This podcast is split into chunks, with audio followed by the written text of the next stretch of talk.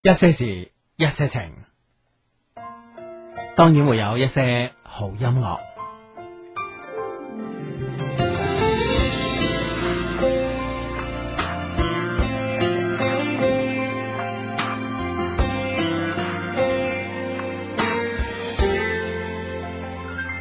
人大了，方知天有幾高；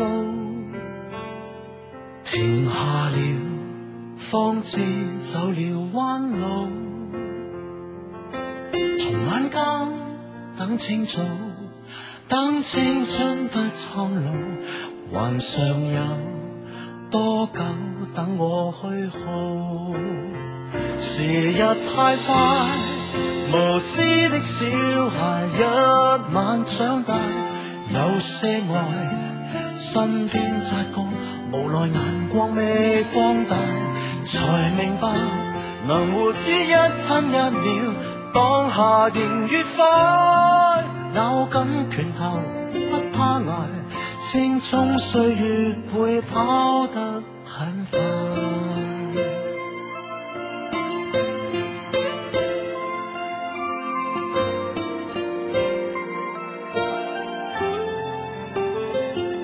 留下了，不懂把你當寶。離別了，方知咗你的好。還要等數十年，雙手觸摸不到，才驟覺很想跟你擁抱。時日太快。無知的小孩一晚長大，太多愛斤斤計較，還未算清便分界，才明白能活於一分一秒，當下仍愉快。咬緊拳頭不怕捱，青蔥歲月會跑得很快。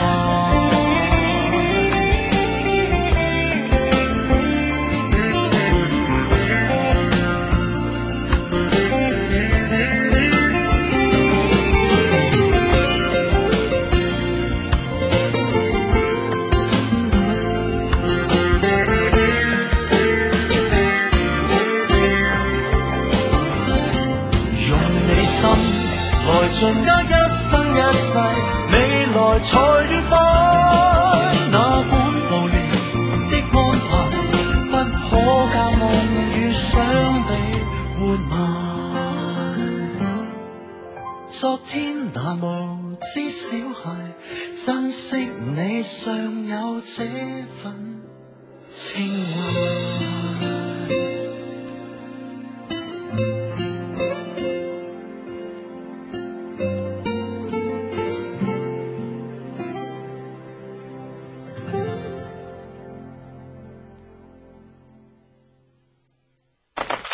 一九七九年嘅一個夜晚，有一個人喺海峽對岸趁住退潮，身上綁住個籃球，游咗超過二千五百米，翻到咗祖國內地，之後進入咗北京大學學習，後嚟更遠赴美國攻讀博士及博士後研究。佢叫林麗夫，全國勞動模範。二零零八年更加成為世界銀行副行長兼首席經濟學家。雖然每個人嘅求學經歷都有住唔同嘅艱辛，但你辛苦得過佢。各位參加高考嘅同學，記住放鬆心情，盡地一鋪，一些事，一些情，friend 嚟啊嘛！係啦，咁啊，一些事一些情 friend 嚟噶嘛？點解係啦？點解喺呢個誒九、月嘅呢個節目裏邊咧，突然間播翻呢個我哋今年六月份咧，就為咗呢、個誒、哎支持高考參加高考嘅同學咧而錄製呢個宣傳聲帶咧，就係、話，因為咧今個誒呢個禮拜啦，特別係呢個禮拜啦，我哋收到相當多嘅 email 啦，就話誒講翻即係話誒誒而家咧仲有一個新嘅大學啦，咁啊好多謝誒、呃我哋當時嘅大學見啊，或者係好多時好多謝咧當時咧誒、呃有過呢條宣傳聲帶而支持佢參加呢個高考咁啊，誒、都好多 friend 咧話想聽翻呢條宣傳聲帶，於是咧就喺今晚啊，今晚咧就揾翻呢條宣傳聲帶嚟俾大家重温下。咁其實咧重温嘅過程中咧，自己都覺得即係都感慨良多啦嚇，真係啊！嗯感慨良多係嘛。咁係啊樣當然啦，其實話可以即係話同我哋一啲誒英邁入誒今個學期啦嗯嗬，邁入大學學校園嘅 friend 一齊分享之外咧，其實好多 friend 咧喺嚟緊呢幾日咧，亦都係開始咗佢哋新嘅呢個高三嘅呢個課程啦。嗯新嘅一年嘅準備要迎接高考，同樣呢係個聲帶一樣鼓勵住你哋啊，係啦大學見咁 樣。大學見咁啊，係啦，你即係通過呢、個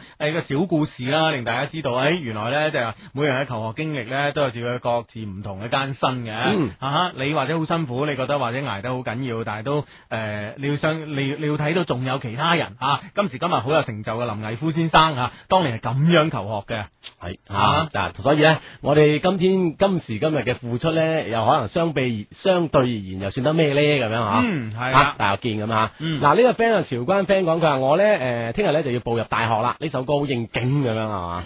嗯係啦，咁啊大學見啦，真係要啦咁樣。啊，係唔知啲誒新生應該都陸續入學啦吓。啊哈啊哈啊，大學入邊俾你哋嘅印象，第一印象會係點樣樣咧？當然有好多啦。啊咩嘢係第一印象咧？係人咧， 定係啲物咧？咁我相信都係定係啲人校舍咧咁我覺得都樣。啊係人多啦。 其實咧，今個星期咧都有啲 email 咧，就係講呢個，誒咁啊誒上咗呢個大學之後咧，咁咧就有好多感慨啊。係嘛？係啊係啊，就哇如咁快就有感慨啦。係啊，就係誒，例如呢個朋友咁啊，呢個朋友叫中國移動啊，咁啊。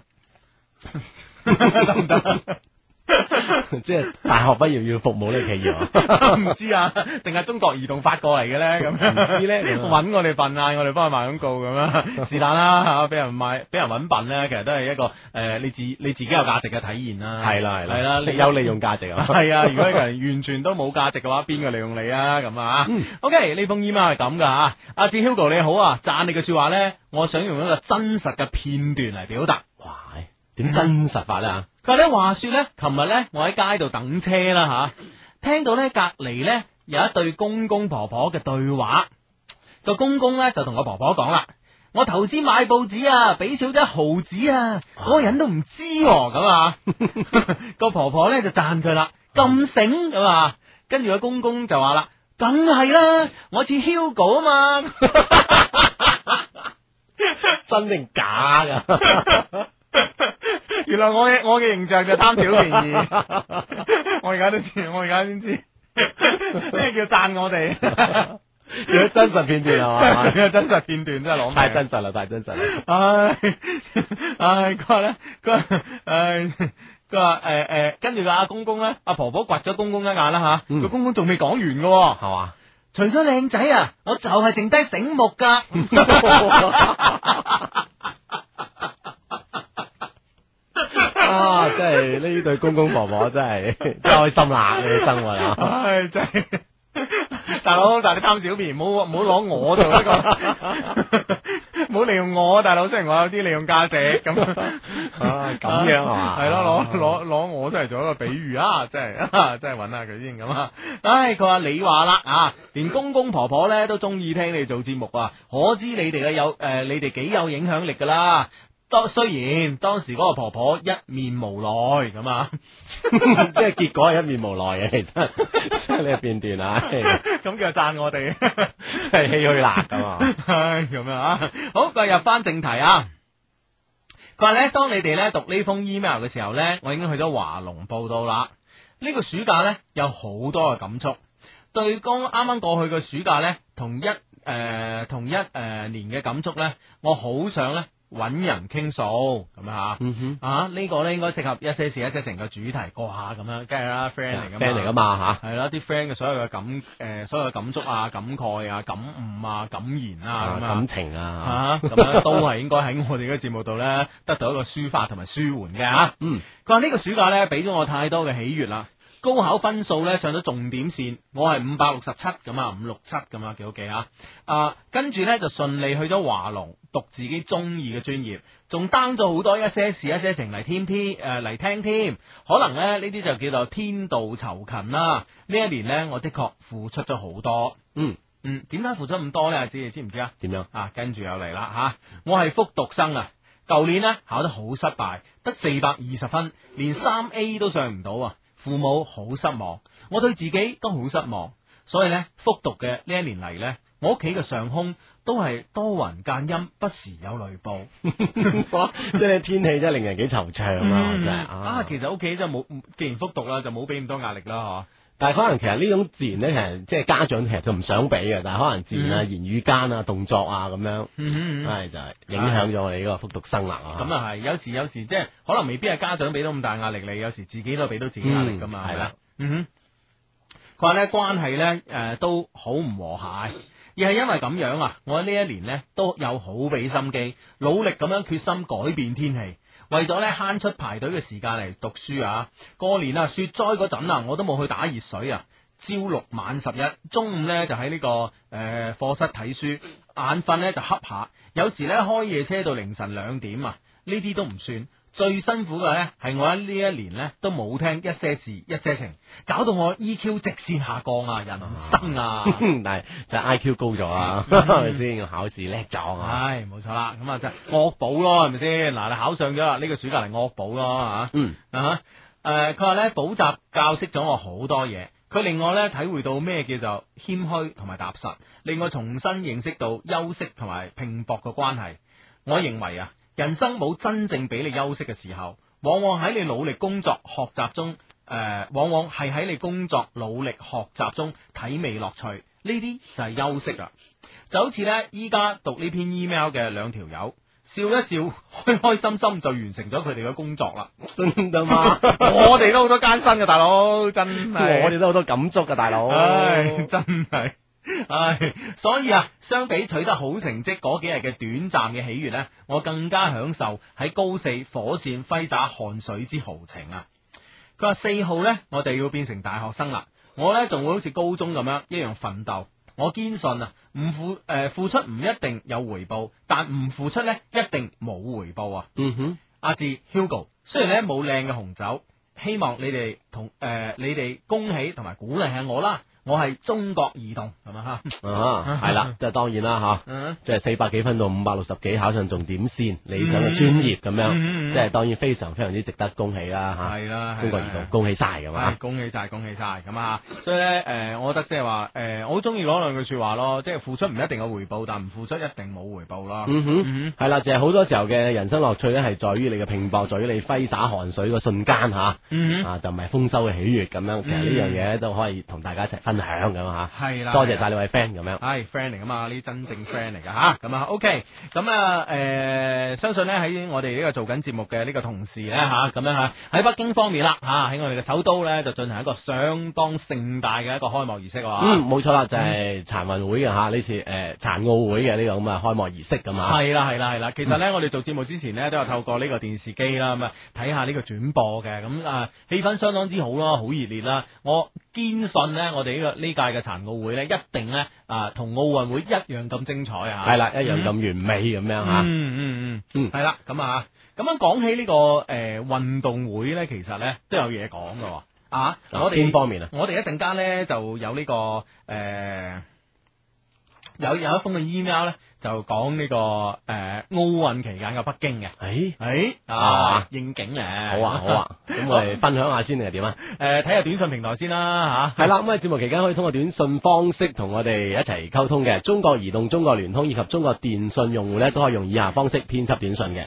先撳英文字母 L Y Y，再加上內容，發送到一零六二零六八六一零六二零六八六，我哋就會收到你俾我哋嘅短信啦。嗯，系啦，咁啊呢個 friend 咧就話相低啊，我中意咗個诶，中、意上個咧小高斗嘅理性女仔，嗯我留意咗佢好耐啦，發現佢經常望我，诶、經常咧望我，見到我咧就故意耷低頭啊，啊哈，我係佢以前男朋友，诶、我係集佢以前，男朋友於一身嘅男仔，教下啊我點樣辦咧，即係集佢以前男朋友所有優點於一身嘅啊，係啦，咁啊識你一個咁，應該係最後一個人噶咯喎。系啊，已經等於識咗之前咁多個 咯，但係咁多個都分手收場 喎。因為佢哋唔完美啊嘛，即係有呢個有呢個優點就冇另一個優點咁樣。哇！我喂睇哋嚟呢個 friend 就緊要啦。我哋嗰個 friend 真係完全經過一個一個資料搜集啊，係啦咁仲有 research 下所有嘢咁啊，誒，哇，好掂啊，而家咁啊，嗯哼知道晒啦，佢之前男朋友嘅優劣啊，咁樣。咁呢個時候咧，我覺得誒、呃你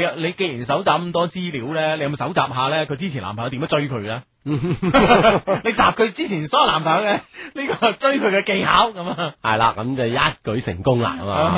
啊系啊，啦，我諗其實咧，既然你有咁自信啦，而且有呢咁多嘅優點咧，而且佢經常望你嗬，咁、嗯其實呢個時候就主動埋身咧，應該機會係大大的㗎，真係係啊係，主動行上去啦，唔好等嗯佢耷低頭啦，咁樣吓。系冇錯啦，咁啊，OK 呢個 friend 話低低啊，原來咧我哋咧诶物理老師咧都有聽一些事一些情噶，哈哈，佢同我講啊，佢同我哋話要大學見啊，仲叫我咧多啲聽你做節目添啊，咁樣 啊。係嘛， 係啦多多謝你同埋你嘅物理老師咁啊。系啦系啦系啦，聽我哋嘅節目嘅物理老師一定係相當好嘅老師嚟㗎。梗係啦嗯。喂，呢個 friend 發短信對對你講喎，Hugo，嗯，佢話雙低啊，播首鄭少秋嘅《從不放棄》嚟聽下，嗯呢首歌對我嚟講太多感觸啊。嗯啊音樂編輯，從不放棄喎， 秋官喎。從不放棄。 唔知啊，未聽過，sorry 啊。秋官嘅其歌。 其實阿志你唉阿志搶啊呢啲咩歌，啊？人揾你播啊！嗱，我邊抽 唉，嗱呢個 friend 講佢話，相當我琴日生日咁啊，生日快樂咁啊！嗯前幾日搭車咧，頻頻咁遇到靚女，嗯哇但又唔知點識喎，有冇好巧咧？過幾招嚟啊，當即係當做補翻俾我生日禮物啦，friend 嚟噶嘛咁樣。哇大佬你頻頻遇到嗰啲先係生日禮物喎。 係啊，而家過去啊，你等明年啊，你而家你而家度我問我哋度橋冇用喎，大佬。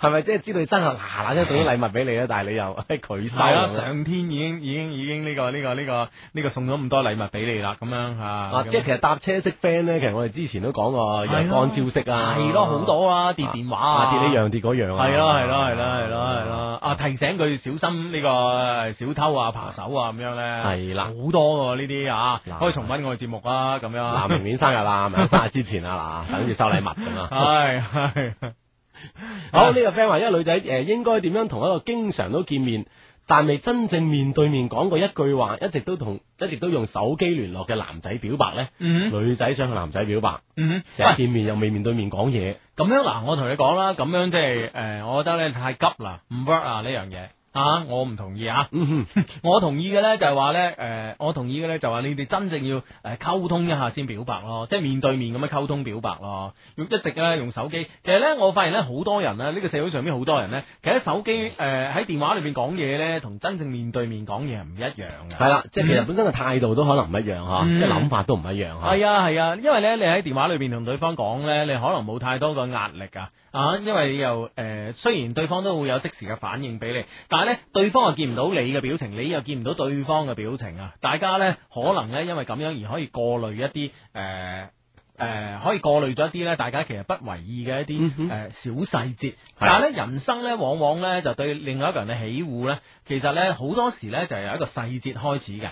啊咁所以咧，中意你可能從一個細節開始，唔中意你咧都可能從一個細節開始嘅。咁、嗯所以咧，我覺得咧都要面對面溝通多啲咧，先同人表白會好啲咯。係啦，即係因為咧，而且你之前嘅手機短信聯絡咧，其實都幫你兩個做咗一個幾好嘅鋪墊啦，吓、嗯跟住就面對面傾偈啦，嗯跟住再，更何況你係女仔吓，係啦，即係可以引佢表白嘅，係啦，係啦，係啦，係咪先唔好急，唔好急唔好啊！急啊！系，我哋一直以嚟咧，我哋嘅我哋咧都係鼓勵咧，就係女仔咧，就算中意男仔都好啦，要要要要搞到個男仔嚟追翻你，咁先嗯係矜啦，貴噶嘛。一路以嚟呢個節目都係完全幫女 仔嘅。係啊，我哋一個女性化節 目，一個女性化音樂節目。嗱，下邊呢個短信好證明呢個問題啦。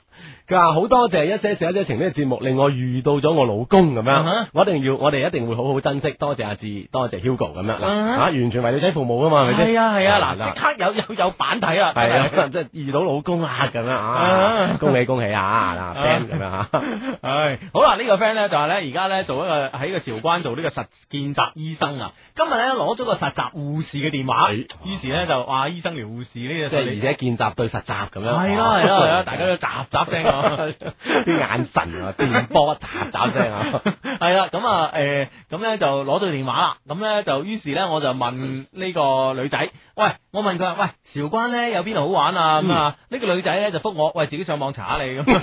真係有啲悶喎嚇啊，佢話咧我問到佢好鬱悶啊，我想同佢 friend 啫，點啊咁樣。嗯啊，其實咧，點解而家女仔都有時都幾拒人千里之外嘅喎？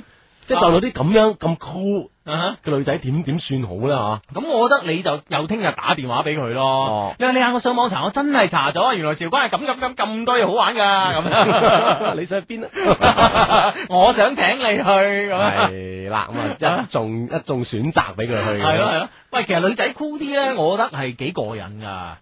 係啊啦，即係你你有一種誒征服感啊，征服嘅慾望啊，係啊啦當然即係喺呢個前提就係難度咧會唔會加大咗好多咧咁樣？嗯嗯啊，喂，酷嘅女仔係咪就係嗰一層面紗一穿咗之後咧，就就好好溝通嘅咧？我同你講啊，唔單止好溝通啊吓吓，cool 嘅女仔咧，嗰層嘅呢個保護啊，啊，嗰層嘅面紗啦，正如啊，你你所講嘅面紗或者嗰個保護層咧，嗯，一剝脱咗之後咧。哇，係哇！哎哇入邊係一團火啊！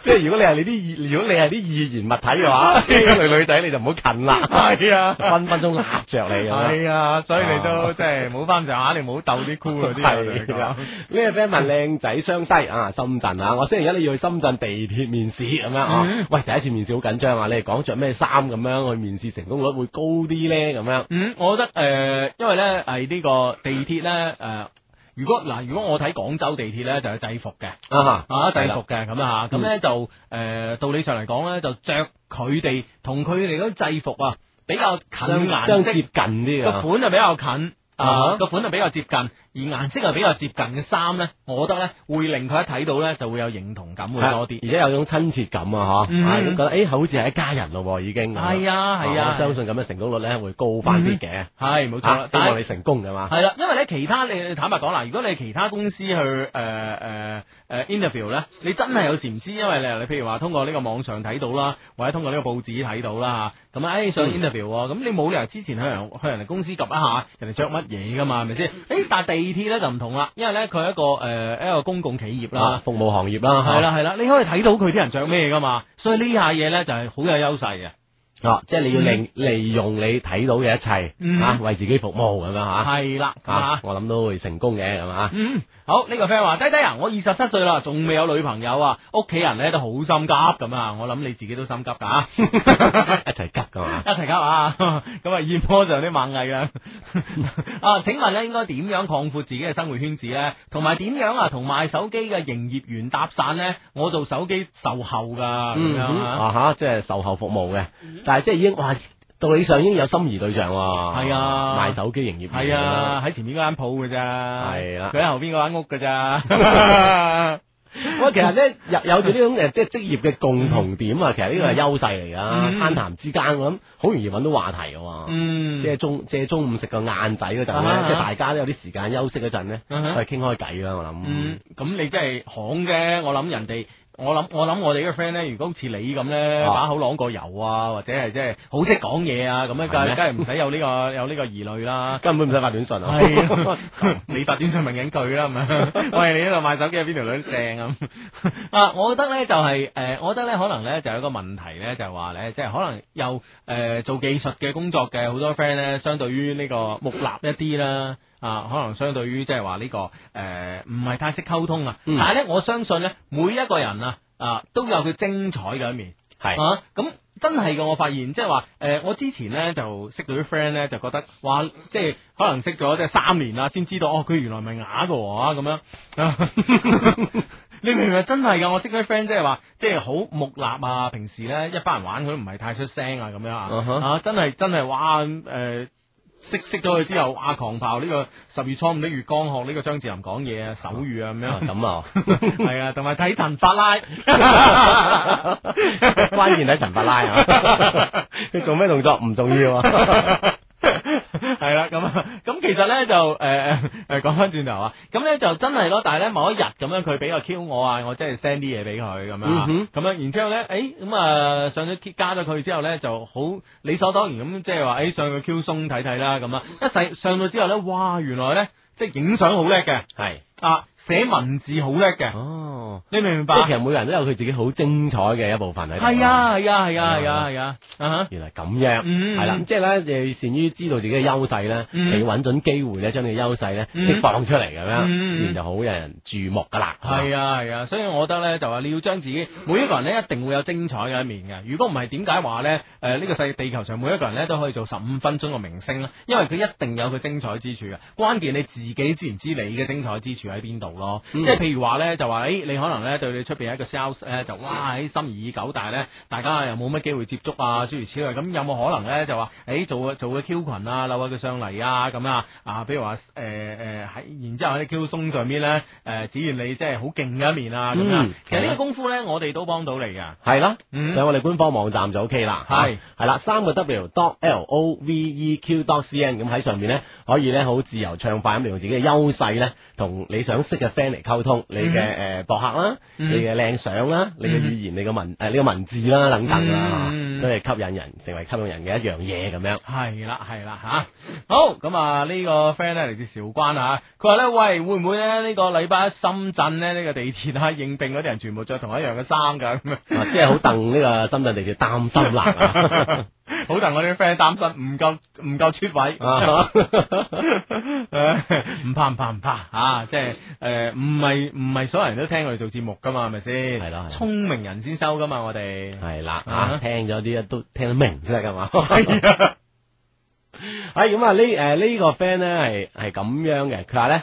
誒、我總係相信女人啊係善變嘅，寧願得罪小人，亦都唔會得罪女人。呢句話嘅威力好相信啊！嗯哼我話請問咧，佢話愛情係方形定係圓嘅？唔該答我啊，我叫墨爾本啲翡 翠咁樣。哇，係哇！喺愛情有形狀喎，唔係模型 啊嘛，係啲模型嘅物體嚟嘅嘛嚇。啊咁樣啊，係啦誒，我覺得愛情咧，的確如阿志所講啦，無形嘅物體啊嘛，係咪？係啦啊嗯嗱，好好多好誒，好多時我哋形容感情咧，就話即係好似水一樣啊嘛啊，，落花有意流，水就無無情。情咁啊，係啦，係啦，係啦啊，係啦。 真係啊啊咁樣，所以咧，誒，我覺得愛情咧就係理想係咩型就咩型啦。嗯哼，啊係啦，關鍵在乎咧就係你係點諗嘅啊咁樣啊啊啊啊，希望係一個好型嘅嘢啦啊 嚇。 Music FM 音樂之聲，中國聯通有限公司廣州分公司，廣州西二環高速公路陳唱斯巴魯四 S 店，廣州吉盛偉邦家居博覽中心，敬請對視。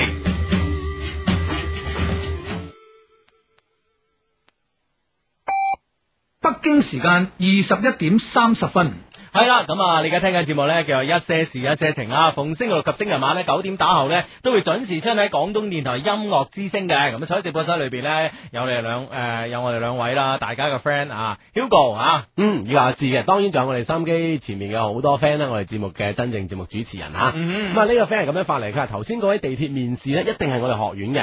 佢話着裝方面咧，只要穿着整齊咁就得噶啦。嗯最好咧係着有領嘅襯衫咁，面試時咧就唔使緊張。我今日咧啱啱先同香港地鐵簽咗約啊，恭喜我啦咁樣。係啊專門攞去地鐵應試嘅咁啊，係啦，真咁嘅。係咁呢個 friend 呢，就直頭呢，就已經係做咗地鐵噶啦，啊喺地鐵公司做嘢噶啦。呢、個 friend 話呢，我就係地鐵仔啦。地鐵面試呢，你只要扮到老老實實、忠忠直直，好似乞食咁就得噶啦。 唔係 嘛，唔好害人哋啊你 friend。哇！呢、個梗係唔想人哋入去搶佢飯碗㗎。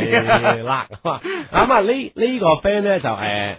就有有有一件事啊，佢話情場 double 咁啊，嗯佢話誒問個問題，我想識隔離班嘅女仔，之前一齊上課嗰陣咧，傳張紙仔過去話想識佢，佢竟然撕爛咗，嗯哇！你話我應該點做好啊？哇好狠喎，當面實實實咁撕咗，啊！咁你嘅你落課你行過去啦，唔該你撕爛埋我 啦。你因為你撕碎嘅唔係一張紙，而係我嘅我心。心啊！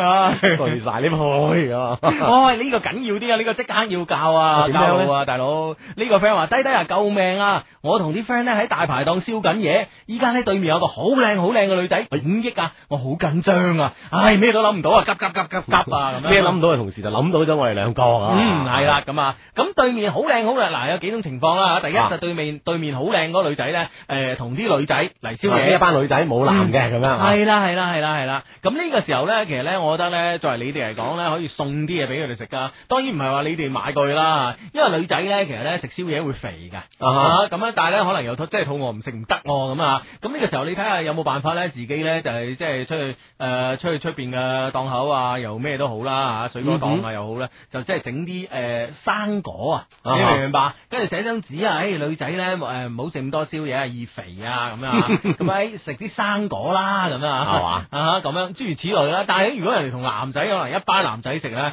咁呢個時候咧你望下算啦，係咪先望下啊算啦，係嘛？唉，費事打交啦，系啊啦， 喂，你話即係即係送碟诶炒碟青菜過去好唔好啊？嗯 即係叫叫服務生，唉，送碟青菜過去咁樣啊，唔係咁，我覺得唔夠特別咯。即係人哋嗌嘢咧，我諗即係廣東人嗌嘢都有嗌青菜啦。係啊，點都會嗌嗌青菜咯。咁如果咧，嗯你想令對方誒、呃更加記住自己咧，就同個服務員講咯嚇。唉、嗯姐姐姐姐過嚟咁啊，嗰張單我哋賣咁樣啦。係啦啊啊，但係埋完要等佢知道係你喎，嗯留翻電話喎。 你記唔記得我哋有有一次係咁樣啊？我哋有一次去嗰個咩啊？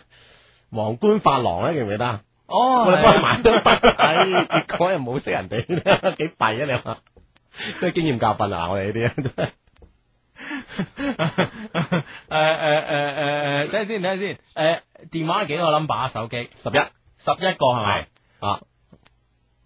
点啊点啊点啊！你而家配緊邊個女仔嘅 number？係啦，唔係唔係背緊邊個女仔 number，或啊者係服務員咧埋單嗰時啦，嗯就同佢講啊，小姐啊，诶、呢餐飯咧唔該係诶十億三， 唔係一百三十九億， 幾 多幾多幾多幾多幾多？ 嗱，你自己睇啦，一三九或者或者係呢個一一五九啦，是但啦，一三八一三六咁樣。系 啦，哇！哦即係叫服務員將呢個信息咧 傳遞出去。係啊係啦，你你即係咧，你誒，因為咧呢樣嘢咧，你你以防萬一喎，誒費事嘅服務員好似我咁樣數手指頭嗯喎，啊唔該你咧就誒喺阿拉伯數字之上咧就寫一啲中文數字啊，嗯十九億幾多幾多幾多幾多啊咁，即係以便呢服務員 咧，即係好流暢咁樣係啊，讀出嚟咁樣。嚇親對方，咪 啊嘛，咁哇，一百九啊幾億 咁食咗。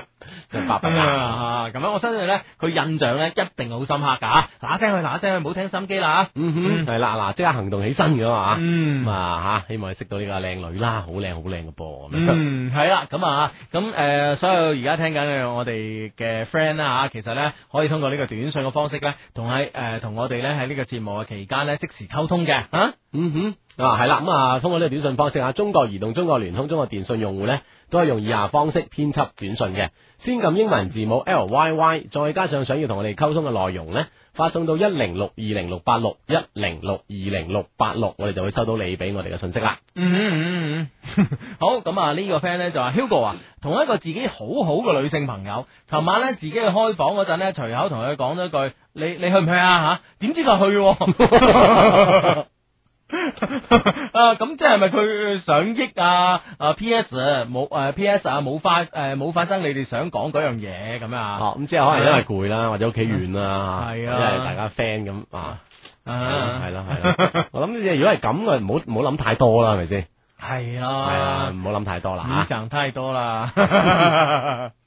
成多啦啊！嗯啊呢個 friend 就話：相低，我今日我同女朋友分咗手，哎呀，我哋一年嘅感情冇咗啦。佢話對我冇晒 feel，但我仲係愛住佢噶，嗯真係好傷啊！你哋話我仲應唔應該愛佢好咧？咁樣唔係你應唔應該愛佢咧？呢樣嘢咧，我相信咧冇人可以左右到你啦。因為愛一個人嘅感覺咧，其實真係誒唔係話話誒可以隨時隨時咁樣停止同埋割捨嘅。但問題咧就話你，我相信我 feel 到你而家想問嘅問題咧就話你仲同佢有冇機會，或者咧你仲誒、呃應唔應該繼續追翻佢咁啊？咁我覺得咧誒、呃如果自己咧係誒放唔低嘅嚇，自己係唔甘心嘅，我覺得應該係作出一啲嘅嘗試嘅，試下啦嚇。咁但係咧問題咧就話誒、呃、結果咧冇抱太大嘅希望啦、因為人哋畢竟都係同你講分手啦。我相信人哋同你講分手，你應該知道咧你哋嘅問題誒、呃你哋嘅問題所在嘅。嗯。嗯，系啦，即系话呢件事咧，既然對方已經主動提出啦，我諗咧，即係可能作為一個挽留啊，一啲咁樣嘅诶嘢，我覺得對自己係負責啦，做一做咁嘅事咁，但係咧，好似 Hugo 話齋，嗯嗰抱希望唔好太大咁樣系吓。啊，因為你你哋你應該都知道你哋之間嘅問題喺邊度啊嘛。呢、個問題你可唔可以解決到先係嘛？如果你即係解決唔到嘅，咁何必咧？係咪先吓？嗯 OK，咁啊呢個 friend 即係當我哋萬能噶啦吓，點啊呢個 friend 話萬能嘅相低，我想問一下呢兼職工資呢扣税嘅問題啊，我嗯個同事啊税前呢係三千四百五十蚊，税後呢得翻兩千七百幾，呢一間呢係外資公司嚟嘅。誒誒、呃知唔知點解咧？呢、個税係點扣咧？咁啊，即係我誒、坦白講啦，我哋唔係萬能 嘅，？咁你咪計下佢扣咗幾多税咯 我哋咪話啦 幾多 percent 嘅唔係税你咁咯。可以呢啲好簡單㗎，你可以上呢啲誒呃誒誒税呃務誒税務嘅一個一啲網站咧啊，咁你誒、呃直接自己計又得，或者去啲論壇度咧呢個誒、呃、諮詢一下呢俾人幫你計又得啊。又得，係啦係啦，因為其實好簡單。當然啦，你喺度問咗我哋咧，咁誒、呃我相信咧，我哋心機旁邊咧都好多 friend 喺税局做嘅咁啊，咁可能都會答到你嚇。係啦，外資公司啊，税前三四五零啊嘛，税後得二七零零咁樣吓，诶，點計嘅咧咁吓？嗯喂，呢個 friend 問我哋哇，喎，喂，誒點喂啊？講開呢個税嘅問題咧，啊，其實坦白講咧，嗯，我有個 friend 咧最近咧走頭痛啦。點啊？呢兩日打呢呢呢呢誒前兩日打電話俾我，啊哈啊喂 Hugo 啊，咁我話咩事啊？佢話誒你大細都係個老闆啊，咁我話我話都誒唔、可以咁講嘅係嘛，都係為民服務啫。 我咁 我咁樣答得唔得？打得好好 啊！啊！佢話咧，我有啲嘢想問下你啊，咁啊樣。哈我話你呃即係錢呢方面咧，我我最近都好手緊嘅。嗱，一封咗人哋後門先，你 咁喂，大佬，我真係手緊我最近。擋住個門先啊！哦，咁樣咁佢又話啊唔係唔係呢事咁樣，哦我心啊定啦係嘛，唔係呢事啊咩事啊，啊女啊就得啦，係嘛即係男人煩嘢啊錢啊女啫係咪先？係啦，咁佢煩咩咧？咁樣原來咧佢係咁樣，佢咧同我講咧就話咧，誒佢誒之前嗰日啊，咁咧就誒朝頭早九點幾，跟住晏晝嘅好似係六點幾，嗯跟住就到夜晚嘅九點幾，啊哈，都誒、呃收到三條同樣嘅短信。啊點樣？都係咧呢個诶广、廣州诶唔怕講啦，越秀區咧呢個地税發俾佢嘅，係就係咧诶中秋將至。就祝佢中秋快樂咁啊！嗯哼嗯哼佢話咧誒，我哋呢個中秋節咧，我哋唔即係唔收唔收禮物啊！誒，你請誒、你唔好嚟請我哋食飯啊咁樣嚇。就意思係咁啦，係我哋咧係啦，以即係原句，我諗佢都唔係記 記得清啦。我加上我係復述噶嘛，啊哈咁咧就話誒你唔使請我哋食飯啦，唔使送嘢俾我哋，我哋咧都會一如既往咁樣咧誒，即係誒為你做好呢個服務咁樣嚇，啊哈咁樣咁誒。咁我個 friend 咧就佢佢朝頭早第一次收到嗰時咧就好開心啦嚇，佢覺得哇真真係好啊真真係好啦嚇，真係係啦係啦係啦啊，中秋之時又送上祝福啊，係有咯咁係樣嘅服務，系啊系啊，真係好啦！哇，好心裏边咧就一一一一一股温暖嘅氣流咧，即湧上心頭涌上心頭啊！搞到中午請人食咗個鮑魚，咁 咧真即係而家真係好啦，係好啦。啊跟住晏晝收到咧，佢就诶覺得啊喺哇都幾貼身服務啊咁啊嗯啊又收到又收到一次啊，但係到夜晚收到咧開始驚啦，啊。哎呀，收三次咁樣嘅係啦短信咧，所以第二朝朝頭早打電話俾我啦，佢問我咧你有冇收到啊？唔係佢佢第一日問有冇收到啦，但係即係我我我我啊，好似冇啦 咁啊，我好似冇啦。咁佢問我嘅意思，喂，佢哋係咪想我請食飯同埋送嘢啊？ 哇，大佬我真係捉摸唔到啊！好難捉摸啊咁 樣。啊，咁我梗係同佢講啦，我當然唔會有啲咁嘅肯定唔係啦肯定唔係啦，肯定唔係啦，你自己真係諗多咗啦，咁啦，因為咧佢哋可能係即係交俾一啲短信平台嚟發，咁啲可能啲短信平台咧就驚收唔又服到。務又周到一係齊，啦係啦係，啦，發咗幾次，我肯定唔會嘅，咁係嘛？嗯哼啊，我哋嘅國家係嘛？我哋國家，我哋國家嘅稅務人啊員係嘛政府啊部門噶嘛，係啦係啦係啦，誒呢個即係肯定係最清廉啊嘛！我相信全世界最清廉嘅嘅嘅政府工作人員一定喺我哋中國啦，咁係咪嗯，先係啦，啊，所咁以真係樣唔好有呢個擔心，你係就啦安慰咗佢一餐啊。我安慰咗佢一餐。啊咁其實咧，我有同事咧就其實諗到啊，嗯其實有人即係有時咧，即係呢呢呢呢個呢個古仔咧，套落一個追女仔嘅時啊，啊點樣嗱，呃咧？套落誒誒，套落呢個追女仔嘅時候咧，我覺得咧其實咧就誒呃其實咧就可以借鏡下嘅啊，点样点样借鏡呢呢呢啲咁嘅工作咧？嗱，我哋追女仔嗰時咧，往往咧就係對大诶对对方咧就好好啦，係啦啊大獻殷勤啦，咁關心有加啦，係啦係啦係得啦閒一個電話，得閒一條短信啦，係嘛係啦係啦，啊唔得閒都發， 就唔得閒咧就見面，唔得閒就電話短信啦，係咪哦係啊先啦係啦係啦係啦， 啊哈咁樣，咁所以咧，诶、所以咧，好多時咧就即係殷勤有加啦，咁啊，咁其實咧，對方咧都會，我相信咧，對方即係诶诶，誒人非草木，孰能無情啊啦，咁樣嗯嘅，哼，對一方開始都會被感動啊，係啊，都會俾你感動到。但係咧問題咧，你有時咧，你要用唔同嘅方法啊，係你明唔明白啊？你要用唔同嘅方法，你譬如話咧，你要關心對方嘅腸胃 咁啊，誒、嗯關心對方嘅飢寒咁啊，咁啊，誒凍唔凍啊？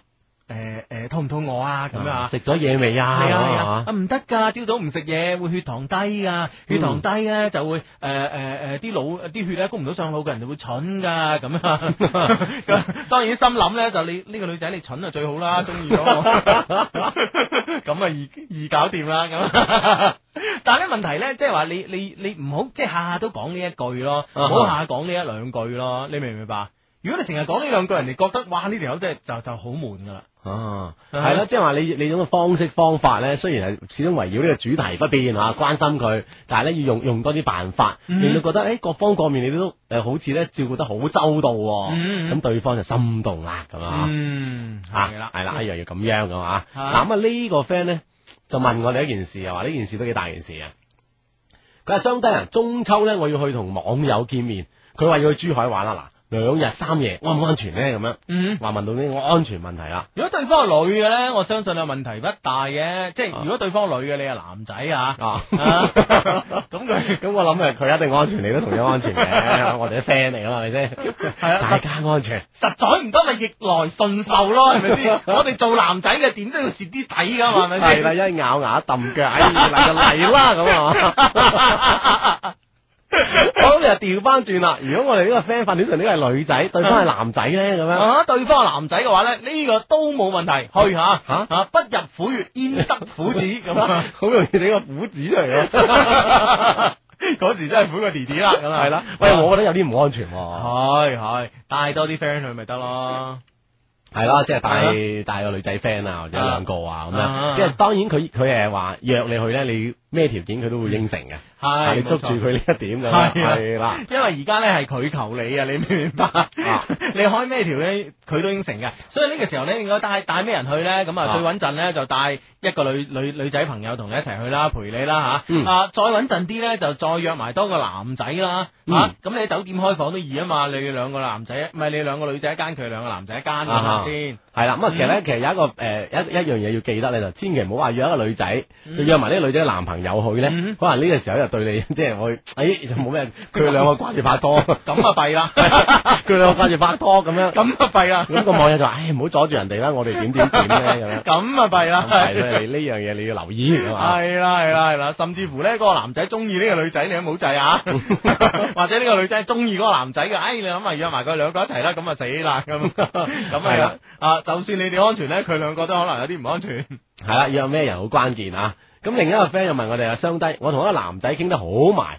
誒、即係嗰種話題都有講過，嗰、種話題都有講過啊嗯佢話想同我 M L，我問佢誒、我哋係咩關係啊？佢話只係朋友。喂，咁佢真係想點啊？咁樣哦，咁咩技術交流啫，係係嘛？係啊即係即係關鍵係你諗唔諗得通呢件事啦係啦係啦係啦啊啊，咁呢個咧，嗌朋友，我哋係唔可以咁樣、啊 say no 啦。係啦係啦，但係咧都係覺得，诶自己都有一技之長喎，可以互相比試下喎，切磋下啊咁咪大家知嘅底線喺邊咯，係咪先？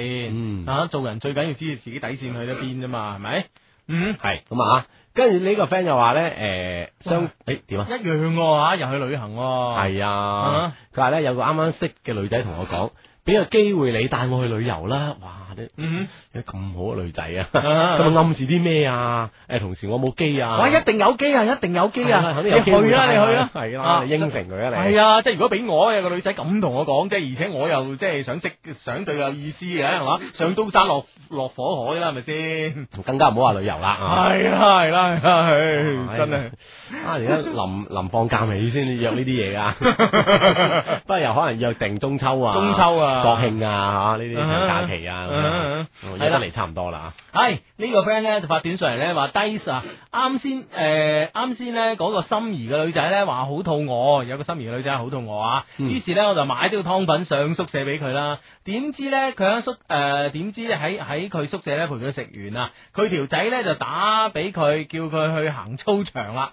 跟住咧佢又沖 佢，跟住咧佢又去沖涼， 唉，即係又去沖涼又剩有㗎啦。性咁啊，系啦，唉，咁樣沖完去行操場啦，咁樣你同佢講唔使啦，行到一身汗噶啦，咁樣 即係覺得好唔抵啊！嘥咗呢碟腸粉啊！湯粉，啊，嘥咗呢碟湯粉啊！你啊， 唉，冇計冇啦，你計啊！佢係你心儀啊嘛，你知唔知啊？你而家做緊叫長腳啊嘛，係咪先？我哋咧所有我我我我哋啲我哋啲 friend 咧都將叫長腳呢個呢個行當有個有個學名啊嘛啊，叫做拆遷辦噶嘛，係啦係啦，拆遷辦係有時候都會遇到啲 釘子户啊， 係啦，咁拆遷辦固然啲工作咧要耐心細緻嘅。係啊， 如果唔係咧，就死啦！係 唔好佢真係成為釘子户你就弊啦，咯，係咯，啊係咯，啊係啊係嘛，耐心啲咁啊，一開始係艱難啲啊，慢慢就順晒㗎啦嗯，係啦，咁啊，好啦，咁啊呢個 friend 咧就話咧，誒呢個 friend 咧就話咧。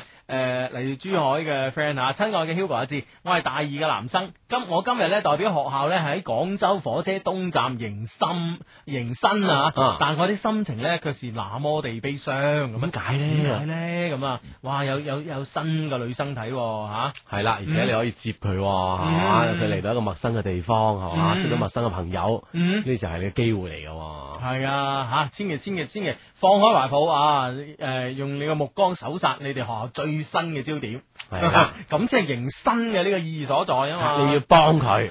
系啦，咁啊，好咁啊，呢個 friend 得喎，呢個 friend 話。 啊！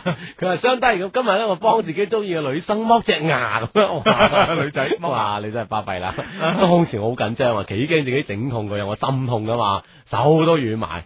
過後咧，我想關心下佢有咩辦法咧。我係一個牙科醫生，我都好 啲。哇！我哋咁叻嘅幫人剝牙啦，喂，其實牙科醫生咧，我我我覺得啊，我覺得咧同女仔接觸咧，诶、有一個特點噶， 啊哈啊呢、個特點係我哋我哋所唔掌握噶。哈哈，啊，即係佢诶一同個女仔接觸咧，第一次咧就可以睇到呢個女仔身體嘅內部啊。啊哈，係啦，牙齒啊你啊，係啦係啦係啦，嗱坦白講，阿志即係你就算同嗰個女仔拍拖，你幾耐之後你你先可以睇到佢嘅口腔入邊啊啦，係咪先？就算你 K 佢都未睇得到啊。 係啊，真係好難呢啊個一個優勢嚟嘅呢 個，係啊，好羨慕咯， 牙科醫生咁啊，咁多少有啲嘅，都係身體嘅平時即係好難睇到嘅地方啦，係啦係啦。唉好咁啊，诶诶，咁我我我觉得呢個醫生咧就話想關心下佢，咁可以打電話俾佢啊，啊哈係咪先係啦啊咁即係話，诶，有時咧就話要提醒佢啦，掹咗牙之後咧要幾多日之後鑲啦，同埋诶即係鑲翻隻牙啦，咁又又同埋咧有有鑲牙有幾多種嘅選擇啦，同埋咧诶呢一段時間咧因為掹牙啦個傷口嘅問題啦，要食啲乜嘢啦吓，诶如果你唔識整唔緊要㗎，我整俾你食咁樣，你明唔明啊系啦，你有咩隨時俾電話我咁樣嗬，係啊嗯即係係啊其實你有你嘅專業優勢喺度咯，係啦係啦佢一定永遠都順利嘅。系啊系啊，呢個係我哋嘅服務嚟噶，你冇你冇多心咁 啊！真係此地無銀三百兩啦，咁樣係咁啊， 呢個 friend 咧，呢個 friend 咧就係诶，呢個 friend 話相低今日報道啊，但心情好沉重，我係阿煲咁啊， 係嘛啊？啊，唔知咩原因咧吓，即係可能要面對新生活啊，咁啊係有啦有啲唔習慣咁啊，唔緊要啊，人生階段嚟嘅啫啊，咁啊，嗯，係咁啊？呢诶呢呢個呢個 friend 咧喺上尾度啊，呢個 friend 就咁樣講，佢話咧诶求下你幫下我，我阿爸咧堅決唔同意我同我男朋友喺一齊，點算好嗯咧？因為佢睇上咧就生得好老相啦，而且唔好睇啦咁樣。即係唔靚仔。啊，阿爸嫌你去咁啊樣哈啊哈啊，咁如果真係佢老得過你阿爸嘅咧，你又真係要研究下， 冇咁誇 張啊即係個樣啊，你明唔明白？啊。咁你阿爸都唔知叫佢咩好係嘛？系啊，即系一企企出人哋，即系好被外人誤會啊，係咪先？就好似就好似上次阿阿邊個話齋，阿 Raymond 話齋係 嘛？即係阿阿阿阿阿梁錦誒阿阿馮明霞嘅阿爸咧，啊哈啊見到梁錦松咧嗌松哥咁 咯，即係即係有啲尷尬啊！咁都诶一時佳話啫， 咁就又唔係尷唔尷尬嘅咁。但係問題即係阿阿伏爸爸咧就灑脱啲啦，係嘛？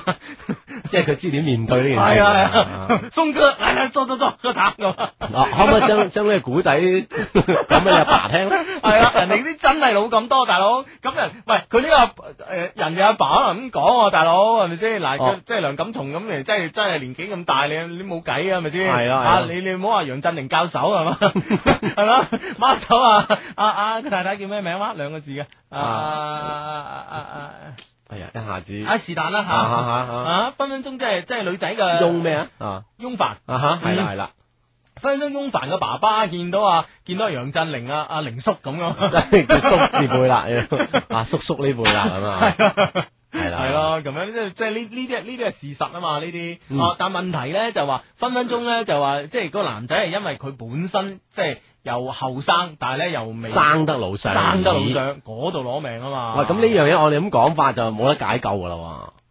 咁又唔可以咁 講，人品搭救咯。係啊，其實咧即係可嗯以向你爹哋咧，即係話講述咧就話呢個男仔嘅優點喺邊啦，嗯嗯嗯誒盡可能咁樣展現啦個優點啦，嗯嗯嗯啊特別喺佢爸爸面前表現啦咁樣，嗯嗯嗯係啦，嗯揾啲機會表現啦。唉，冇錯啦，吓、好咁啊！誒、之前咧都誒、都同大家咧預告過咧，其實咧誒誒，我哋咧今晚咧會讀一啲嚟自北京嘅 email 吓、係咁啊吓，係咁啊，呢封係其中之一啊！啊，雙低你好啊！你哋咧每天咧都應該過得好爽啩咁樣。希望啦，嗯希望啊，係 托賴啦，托賴啦。 佢希希望咧，你哋每天都覺得簡簡單單、開開心心，就係、對你哋最好嘅祝福啦。咁啊。嗯， 多謝晒啊係，啊，好耐咧都冇寫信俾你哋啦，我係 C E 啊，唔知記唔記得咧咁啊，C E 啊，O 我記得，嘛， 加埋 O 就 OK 啦， 係啦，咁啊，啊啊而家殘殘奧會嘅崔小浩嗰個係咪黎明啊？咁叻佢，佢好似喎，真係啊！ 好，講翻呢封 email 啊，佢話咧不過唔記得咧都唔冇關係啦。佢話到咗北京讀書之後咧，就好少聽你做節目啦。你哋知唔知係咩原因啊？哈哈，唔係我冇時間啊，係因為咧我哋學校嘅呢個內部網啊，校內網實在太吝嗇啦，咁啊啊哈，孤寒啊！佢話孤寒到咩程度咧？誒點啊？就係每個月咧就規定咧兩 G 嘅流量，哦哇！佢話呢啲攝牙罅都唔夠啦，咁啊係咪 啊？特別咧中意啲打 game 嗰啲，我諗。係 啊，系啦，佢話咧每個月嘅流量都要一慳再慳，一省再省咁啊，都冇辦法，所以咧先偶，所以咧冇辦法，偶爾咧先可以下載你節目嚟聽。唉，我哋咧都冇乜抱怨，你話啦，邊有間學校咁孤寒噶咁樣啊？係啦，咁啊，因為對流量嘅限制咧，影響咗佢喺北京咧 down 我哋節目嚟聽咁樣啊嗯，嗯，嗯啊哈。哇兩擊喎，好勁喎，我覺得。系啊，你首先先 down 咗我哋先，然後再做其他嘢咪得咯。係，咯啊係咯，我哋我哋好似得誒幾百 K 啫嘛。系啊，爆唔到幾多啫，聲音啊，係啊，系啊，唉，好啦，唔講呢啲啊，佢算啦，唔講呢啲啦。其實呢呢次寫上嚟咧都冇乜嘢啊，只係咧向你哋問下好而已。我哋學校咧誒，呃仲、有一點係幾特殊嘅，即啊係除咗孤寒之外 嚇。咩咩又咁特殊咧咁就啊係樣。咧，其他學校咧都開晒學啦，而我哋學校咧就喺度放緊假 喎，仲要咧放到十一之後喎，咩學校嚟嘅家？好咧， 好好 啊，孤寒得嚟咧，又好喎， 又又又又又又又即係對假期一啲都唔孤寒，係一假啲都唔吝惜啊假。期好大方，咁啊係啦，玩學校 啊，唉，佢話放到十一之後啊，佢話咧我翻嚟嘅時候咧，想揾其他嘅同學玩啊，但係佢哋咧都冇呢個時間陪我咁樣啊，嗯冇呢、個時間陪我，咁樣咧就呃誒誒誒，唉、令我咧有時咧會覺得自己唔係一個好學生啊，個個都開晒學啦，我自己咧卻大搖大擺咁出去行街，啊，其實好似學生咁自覺，會誤會自己唔係一個好學生，我覺 得啊，咁樣誒誒誒誒，佢話咧誒，不過咧我哋都冇辦法嘅。北京啊，二零零八都以奧運咧為第一要務，嗯啊，我哋呢啲咧就只能夠服從啦，咁樣。哦，因嗯為北京奧運啊，誒殘奧嘅原因啦嗯嗯嗯嚇，啊，所以咧就可能就推今個學期推遲咗嗯啲開學啫啊。係係係，跟住咧就問我哋啦，你哋咧有冇去去誒嚟、北京睇奧運啊？哈哈，我咧就身臨其中啦，嗯仲、當咗一小回志願者添。哎呀，啊，原來志願者哥 哥咁啊，嗯啊 C E 咁啊，佢話咧誒。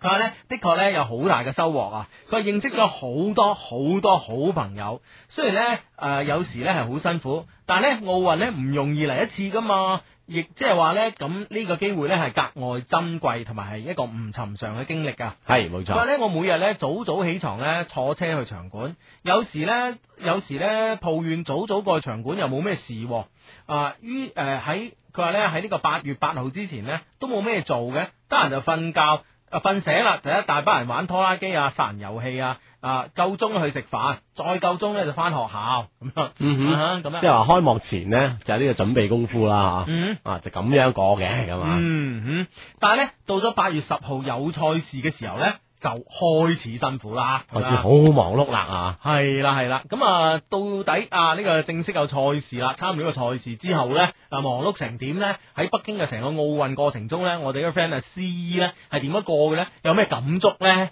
咁啊都請留意我哋正點報時翻嚟十點之後。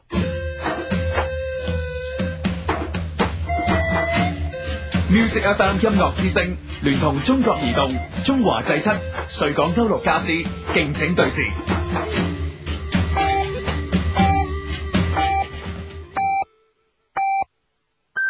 北京時間二十二點。全球華語歌曲排行榜本周上榜歌曲。十二位 Bobo，假如高潮，我心跳就好。假如没让爱情来得太迟，又走得太早。第九位黃子健唱響奧運，不經領取，暖風花歡呼拍掌，走奧運舉世欣賞。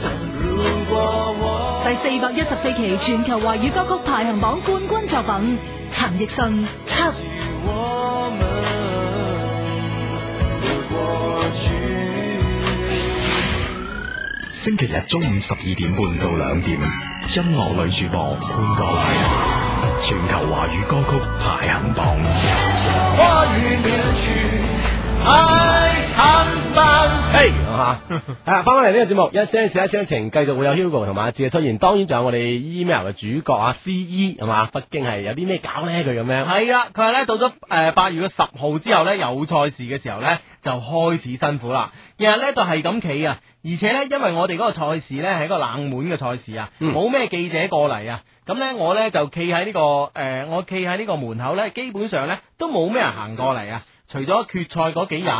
佢話唉，肯定咧就比唔上咩鳥巢啊、水立方啊、籃球館啦、佢話咧翻到學校先發現啊，腳咧又企粗咗一圈啦， 冇辦法為國家咧而做啲犧牲咧，係每個公民應盡嘅義務咁嗯，啊。系啦，即係我哋即係諗諗得好好通啊！我哋嗯呢個 friend 啊，係咯，同埋咧，我覺得咧，其實最重要咧係，你可以喺呢件世紀城市裏邊咧參與其中咧，嗰種嘅榮耀咧係冇辦法誒、呃用任何嘅辛苦同埋代價咧所可以比擬到嘅。嗯哼，係啦，即係每日嘅微笑啊，亦都可以讓世人感動噶啦嗯，係啦，佢話咧講到犧牲咧，我咧就不得不講下咧，我哋誒、呃宿舍裏邊嗰兩個奧運會殘奧會嘅開幕式演員啦，啊嗯佢哋咧就超級辛苦啊！哎呀，我唔記得啊， 我而家諗翻起 C E 咧係女仔嚟嘅。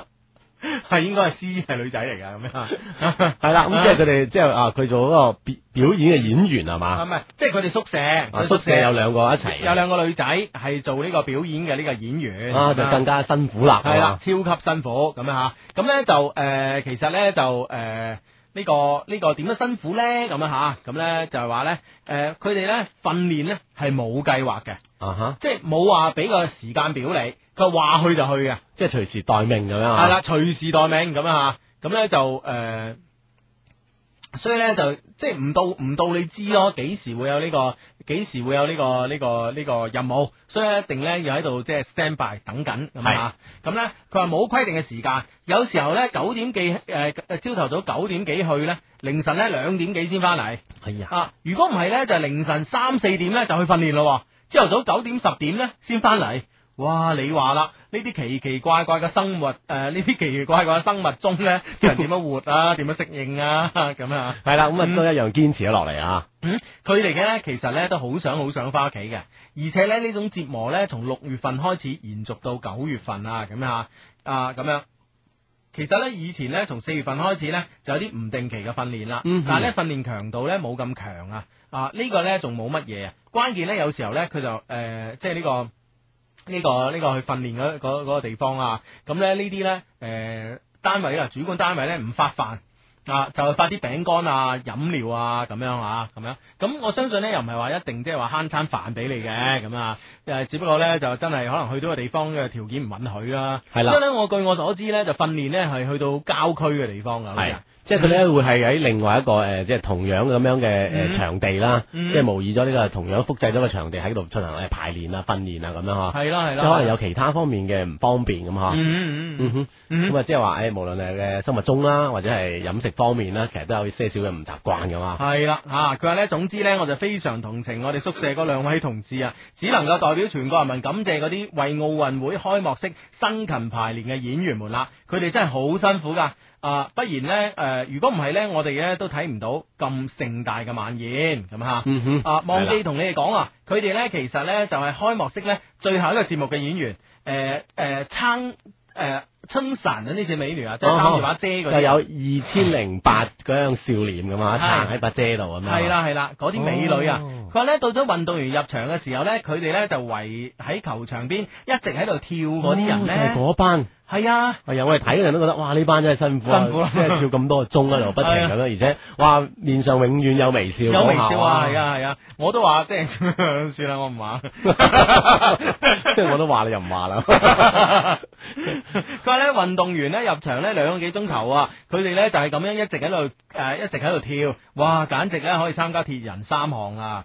嗯，佢話最後咧都冇咩啦，感謝你哋一直以嚟帶俾我哋咁多歡樂啦，我係 C E 咁啊，唔係喺喺度咧，我希誒、呃反而咧就係覺得應該感謝 C E 喎啊係咁啊，其實要感謝司儀啦，一個志願者啦，同埋佢哋一齊同我嗯哋同甘共苦喺前段時間嘅，誒所有佢嘅同學啊，或者佢哋嘅志願者或者演員們咁嗯嗯嗯啊，辛苦晒啊嚇，系啦系啦系啦，咁啊，咁咧相信咧，如果而家有睇緊诶电视嘅 friend 咧，就喺睇緊呢個電視嘅屏幕上邊咧，係一個诶殘奧會嗰個好盛大嘅一個開幕式嘅一個文藝表演啦，嗯咁啊，咁樣啊，咁啊，相相相信咧就呃诶。今次嘅呢個呃殘運會嘅呢個開幕式呢，就會比呢個奧運會開幕式要短啲，但係呢，嗯嗯精彩程度呢，應該不亞不亞嚇。係啊，不遑啊，不遑多讓啊嚇。嗯嗯嗯嗯係啦，咁啊其實咧就再一次都要係多謝晒呢班非常辛苦嘅朋友咁樣嚇。嗯嗯嗯係啦，啊冇咗你哋咧，咁你個運會係點會有咁精彩咧？咁係嘛？但但喺度呢，我想話下 C E 嘅，真係有時，點啊咧？即係你你呢封 email 早啲寫過嚟啊！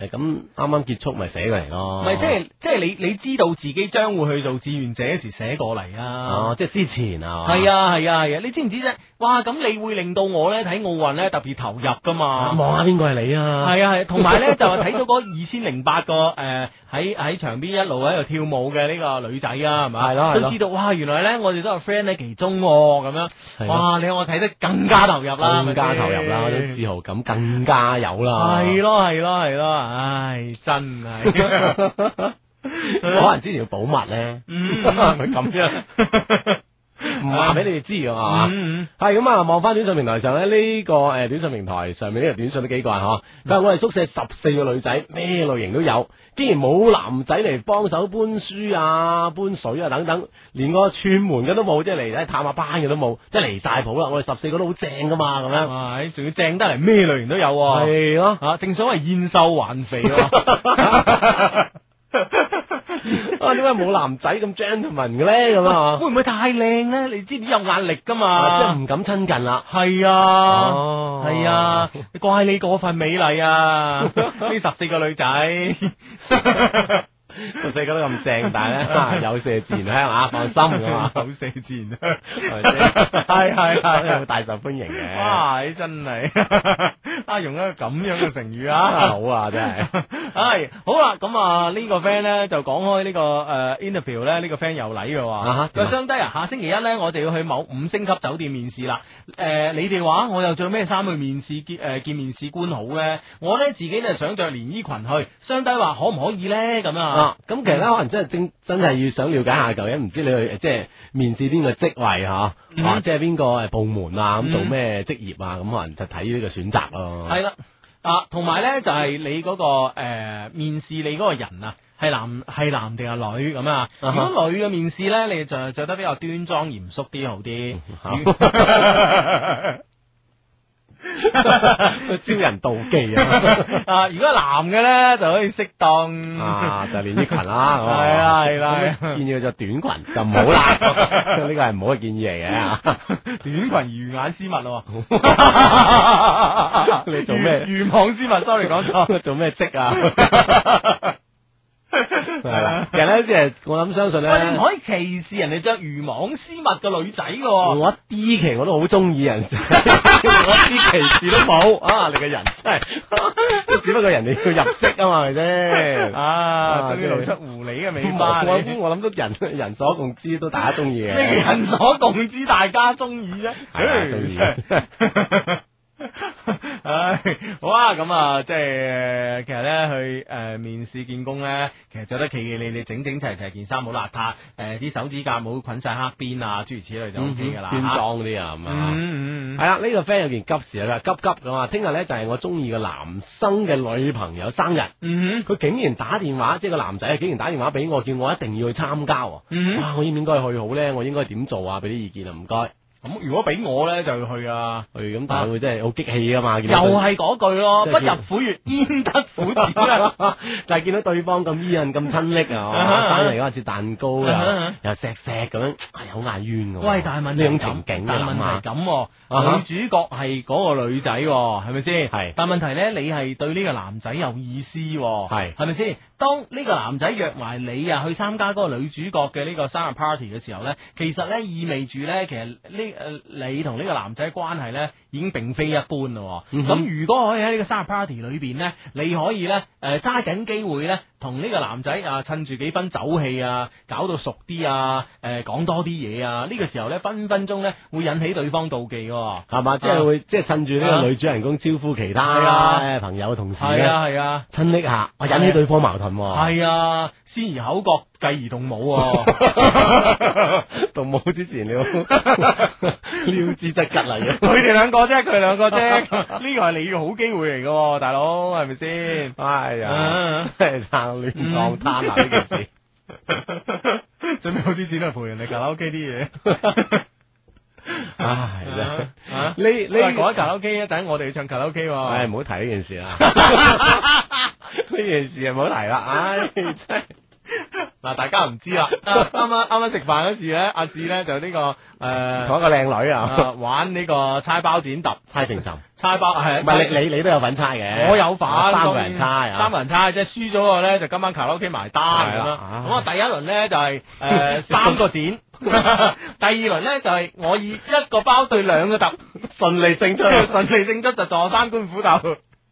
咁呢個時候咧人性大爆發 啦，我阿志咧同另一個靚女咧就喺度喺度協議啦，喺度傾偈偈先 啦，就係啊猜住啊。系啦，喂，大佬，嗱，如果咧我哋猜是打過咧，都都都输嘅喎，啊咁輸咧要孭晒喎，不如我哋兩個 share 啦。咁但係對方嘅靚女咧就係呢個信心爆棚，酸酸慢慢 啊。信心滿滿啊，信心爆棚。就阿志講啦，你同我猜你實輸啊，嗱你而家同我講 share 咧，就大家有得傾咁樣。 結果阿志咧又唔醒目，啊唔係我將同埋我問下佢你咩意見啊啦咁嗯樣，唉一問之錯落就猜啦咁樣， 結果就以咩啊，以一個包隊嘅答案啊。唔記得咗啦， 順利勝出，人哋又，唉真 係，唉冇嘢今晚嘅，天氣點啦？啊灑落啫都要嘅唉。好，我啊唱卡拉 OK 下咁。節目期間咧，未唱卡 唱卡拉 OK 之前咧，佢可以發短信同我哋溝通嘅。中國移動、中國聯通、中國電信用戶咧，都係用以下方式編輯短信：先撳英文字母 L Y Y，再加上內容發送到一零六二零六八六一零六二零六八六，我哋就會收到你俾我哋嘅短信啦。嗯，同樣地啊，喺節目之外呢，都可以通過呢個 email 嘅方式呢，同我哋產生即時嘅溝通關係嘅。咁啊，點解叫即時呢？就你發過嚟呢，我哋即時收到嘅咁啊。係啦，都之前睇到啊嘛。係啦，咁啊，我哋嘅官方嘅呢個郵箱咧就係呃誒 loveq at loveq dot cn，loveq 嘅拼法咧就係 L O V E Q。嗯 Love Q 咁啊，OK，咁啊，當然啦，咁啊，除咗我哋呢個充滿感情嘅電子郵箱呢，我哋就有一個官方嘅網站嘅，喺呢個官方網站大誒裏邊呢，大家可以識到好多好多嘅朋友咁啊嗯哼，當然啦，我哋兩個呢都在其中咁啊，係啦啊，喺度講講我哋官方網站嘅呢個誒地址啦嚇啊。啊，就係三個 W dot L O V E Q dot C 嗯 N Love Q dot C N 咁喺上面咧，可以咧你將你嘅嗯照片啦，啊，將你一啲嘅資料咧上傳之後咧，咁我相信咧就會好多 friend 咧同你一齊傾下偈，識下你噶啦，咁啊，嗯，系啦，好，咁啊呢個時候呢，又揸住一封嘅 email 啦，呢封 email 呢，同樣呢，係來自北京啊，係嘛？ 系。好咁啊！呢封 email 呢就係小囂囂、小哲兩老好啊！按照國際慣例呢，誒、係要講講兩老個好嘅，相得好，好啊，好咁 啊！ 冇啦，冇啦， 佢好咧，啊，好咁啊佢話往下呢，省略三百字咁啊，哦你諗到咩就係咩噶啦。 啊，我真係心想事成啦，咁。系在下呢為土著嘅河南人啊，佢佬海珠區咁啊，嗯 咁咧一些事一些情呢，最原始嘅 friend 之一啊，對我嘅诶、呃對我有目的嘅女仔呢，都會叫我靚仔；對我有目的嘅男仔呢，都會叫我領導。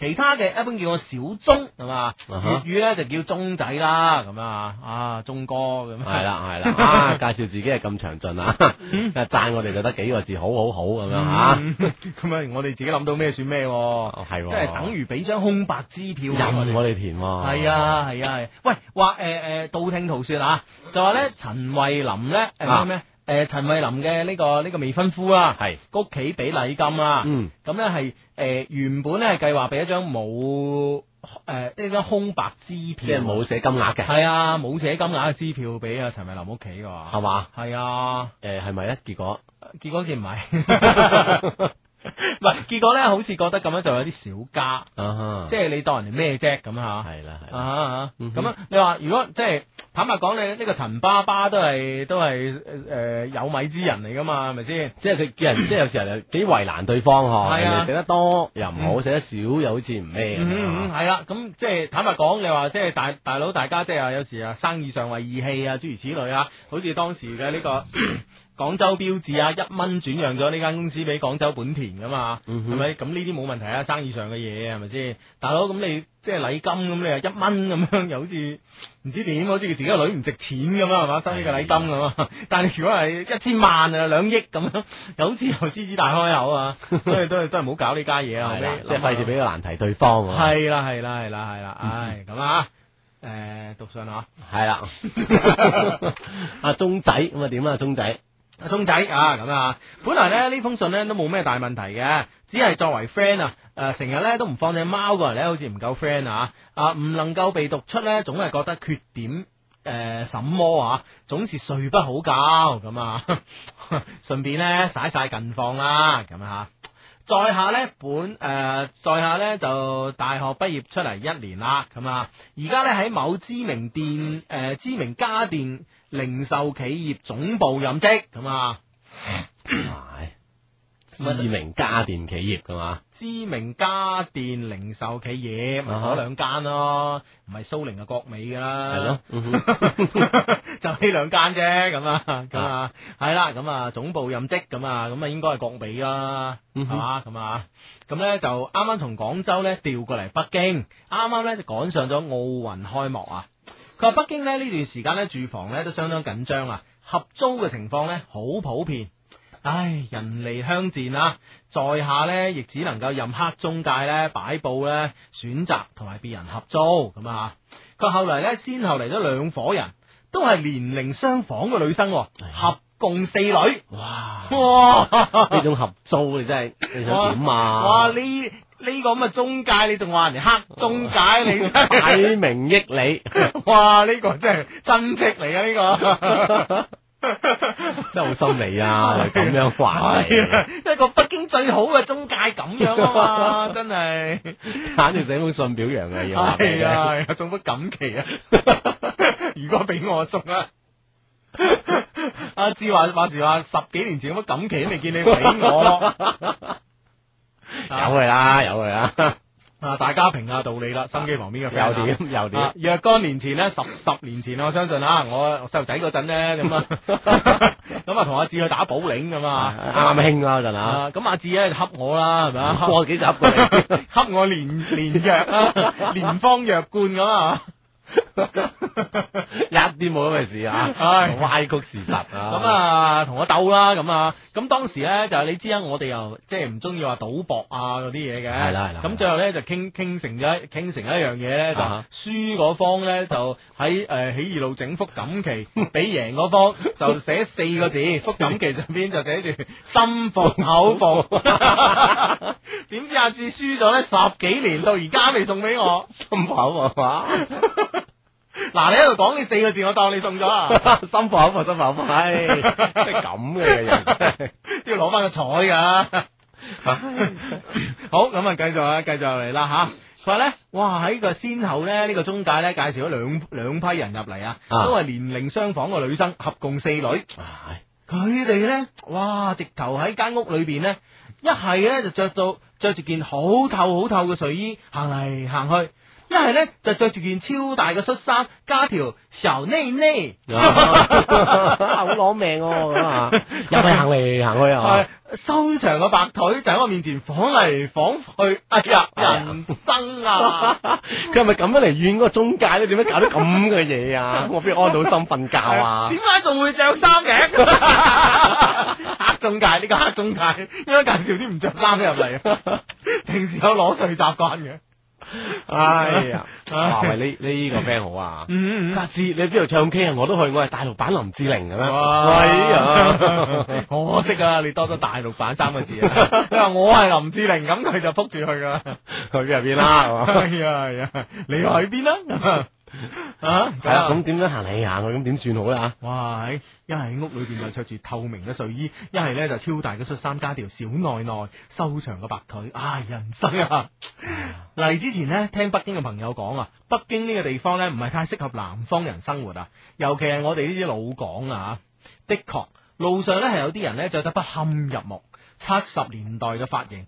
誒、穿窿嘅皮鞋，啊、着襪配涼鞋嘅經典混搭，同埋呢最 積累咗幾日嘅體香，但係呢，喺呃今時今日呢，我覺得亮點更多啊！天好藍，水很綠，車很多，路很寬，綠樹成蔭，空氣好好，街道呢都好整潔。作為老港嘅我呢，亦誒、呃、慨嘆不如啊！大概呢，只有流花路咁樣嘅路呢，先可以同北京嘅誒呢啲路呢有得比一比。嗯哼哇！綠化搞到咁樣，係啊，即係兩邊綠樹成蔭咁啊！嗯嚇啊，真係真係靚啊！嗯嗯，我每日翻工咧，平均可以見到十幾隻 LV 袋，雖然裏邊咧可能只有三隻係真 嘅。嚇真係哇，緊要啊！我哋睇一望就知真假喎。 嚇係啦係啦，咁啊，但係咧問題即係話人哋都都係都都企你啊咁樣啊係咯係咯係咯唉，咁啊，唔好講呢啲啦吓。在下公司呢，喺三里屯嗰塊地，呢、個地方熟悉啩，Hugo 阿 志喺呢度都留低唔少腳毛咧。呢個係一個咩地方呢？你哋你哋喺你哋同呢個其他聽眾描述啦，我呢就唔浪費文字啦咁啊。啊哈喂三里屯你熟 喎、你都熟喎， 酒吧界啊！係但都唔興啦後期。係啊，而家相對都勾咗啦。而家全部我哋去工體嗰邊㗎工啦，體啊啊，或者啲人有啲情調去後海啊等等啦，後海都少少勾都啊啦，輕輕勾嗰啲啦咁樣係啊，始終就係工體嗰邊咯，一係就雍和宮嗰邊咯，糖果嗰邊嚇，啊咯。嗯哈，係因咯為，啲人中意糖果就因為隔離有宵夜啊嘛，係嗯隔離嗰檔嘢通宵噶嘛，飲茶啊成咁樣。係啦，咁樣啊啊啊，即係但係反正真係酒吧街啦呢啲咁嘅地方啦嚇，係啦係講啦，到係我哋啲啦 friend 知啊嘛，嗯嗯嗯。啊，咁佢就喺嗰一笪咧就翻工啦，係啦係啦，佢話咧每天咧都乘坐一零四號線翻工，呢條線咧外號係 O L 專線啊，哇呢個你唔知啦啩，Hugo，我唔知我唔 真知真係 唔知真 係唔知，真唔知，因為去北京啦，好少話搭公交啊。係啦， 啊咁啊，佢話咧每日翻工放工咧，嗰三趟車咧都喺三元橋，誒、都係咧啲喺三元橋啦、三里屯上班嘅 O L 啊，哇，車上咧直情係花花世界啊，逼滿鮮花同牛糞啊，通 常 唔咁樣形 容啊，係啊都有營養。係啦係啦，如果唔係對啲花嚟鮮講啲鮮花點解咁靚咁豔咧啊嘛，唉，佢話咧，诶，通常咧逼點逼都逼唔上噶，而我咧就係上邊有一棵小草，事情咧又喺呢度發生咗啦。一零四公交線啊，系啦，喺一個風和日麗嘅早上，遇上係嗰趟一零四路嘅上班巴士，逼到逼到咧，我咧就俾人逼到一邊上邊啦。茶色嘅玻璃咧，影住一個女生眼大發直。 嗱，呢個咧要解釋下，眼大同發直咧係兩件事。 唔係眼都直埋，係頭髮直 啊，系啦，眼大但大得人發直咁。系啦，啊，无所事事咁樣望向窗外啊，面龐咧好豐富，下巴咧淺淺地一道小線，俗稱雙下巴。一睇咧就想撚嚟玩嗰種啊啦，咩人嚟嘅呢個 friend？唔係即係即係真好可愛啊，好可愛啊即係個碌 啊，唉眼大發直咁雙下巴，佢咧感覺咧就好似英狗呃诶诶诶宅狗英龍啊，英龍或或者咧福原愛咁樣可愛宜人啊，嗯哼哇 A V 出埋啊，系 係啦 啊啊啊福原愛唔係 A V，係咁啊，可愛啦啊，選手選手啊，衣着咧好入時啊，冇咩亮點啊，除咗嗰嗰那一道少女的淺淺 的，我頂佢個肺啊！與 X 又名 X 溝咁 啊，淺淺的仲要，你衰唔衰啊你？點啊呢個 friend？ 不過深深的好似望你又好 又好樣衰喎， 即係唔係唔係唔係有嗰個固然之唔好， 唉 越描越黑啊！真係，唉，冇嘢冇嘢。冇嘢。但係咧就係我哋 friend 咧就 係即係發現咗佢身上有好多優點啊，好多吸引人嘅地方啊，係啦係啦係啦，係啦，佢話咧，诶、佢話咧一大袋啊，拎住一大袋，應該係啱啱買嘅日用品。座位旁邊咧，仲有一個大嘅行李箱啊，喺逼都逼唔上個公車上邊咧，呢樣嘢顯得特別眼冤啦，吓、即係你大佬，你仲有一個行李箱咁啊。 不過咧，佢依然咧神情自若咁樣看出窗外。我哋咧企，诶、我哋咧企住好多逼，诶、哦，我哋企我哋企住喺度咧，有幾逼咧，好似都唔關佢嘅事啊。花丛中的小草呢，原本已經習慣咗鮮花，但呢次呢，風吹草動啦。啊，冬遲奶啦，啊係啦，但心動往往都冇行動，唔係好重啊。係啦。錢都不會錢動啊！ 咁啊，先心動先啦，係啊心已動啦，啊係嘛？因為咧，雙低咧冇喺節目度用誒講、過用普通話喺普通話地區嘅搭訕技巧啊，所以咧我一時語塞，就屏息靜氣咁樣企喺旁邊觀察住獵物嘅動靜。佢淘氣的嘴臉啊，水靈靈的大眼睛，哦係喎，人哋坐喺度，佢企喺度嘅哦喎，係嘛？所以佢先睇到佢淺淺嘅 喎。系喎，系喎，系啊啊啦，系啦，哦，即係咁樣， 所以人哋幾逼都冇所謂啊，係啊人哋安然咁坐咗喺度， 人哋都講緊淺淺的啊，你講逼即係冇人逼到佢啊嘛，係咪啊？咁啊，一逼可能就深深的咯。 應該係嘅，應該係指字指 字，指住仲可以有得。嗱呢個 friend 講短信我話佢話我而家一個人喺宿舍，四張床倍咁空虛，我都想要啲大恤衫嘅女郎啊，一零四公交小組朋友 咁樣啊，即係互相有交流啦，咁啊。嗯，嗯嗯好，繼續啦，唔好理佢心定錢啦，咁啊，好，風吹草動啦，咁啊，風吹草動翻嚟咧，有咩嘢到咧？咁啊，啊即係點樣心動之後，會唔會真係直接行動咧？咁 樣係啦，係啦，係啦，係啦咁咧，等呢個我哋诶刘琦呢個 北京殘奧會嘅主 組委席。會主席啊，組委會主席劉琦先生咧發完言之後咧，我哋咧就同大家講啦。 當然要呢個我哋呢個半點報時之後咧，翻翻嚟繼續會有一些事一些情嘅。 Music FM 音樂之聲，中國聯通有限公司廣州分公司，廣州西二環高速公路陳唱斯巴魯四 S 店，廣州吉盛偉邦家居博覽中心，敬請對視。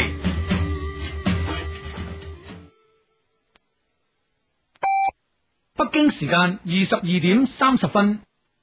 啦，继续翻嚟我哋节目啊，一些事一些情咁啊，喺直播室里边呢，當然有 Hugo 同阿志嘅咁啊。啱啱呢，我哋讀緊一封嚟自北京嘅 email 啊，而係今晚第二封嚟自北京嘅 email 啦，咁啊，咁樣喺呢個時候呢，風吹草動啦，咁啊，咁風吹草動會點呢？咁啊啊會，唔會見到牛羊咧咁樣啊？ 嗯，風吹草低啫。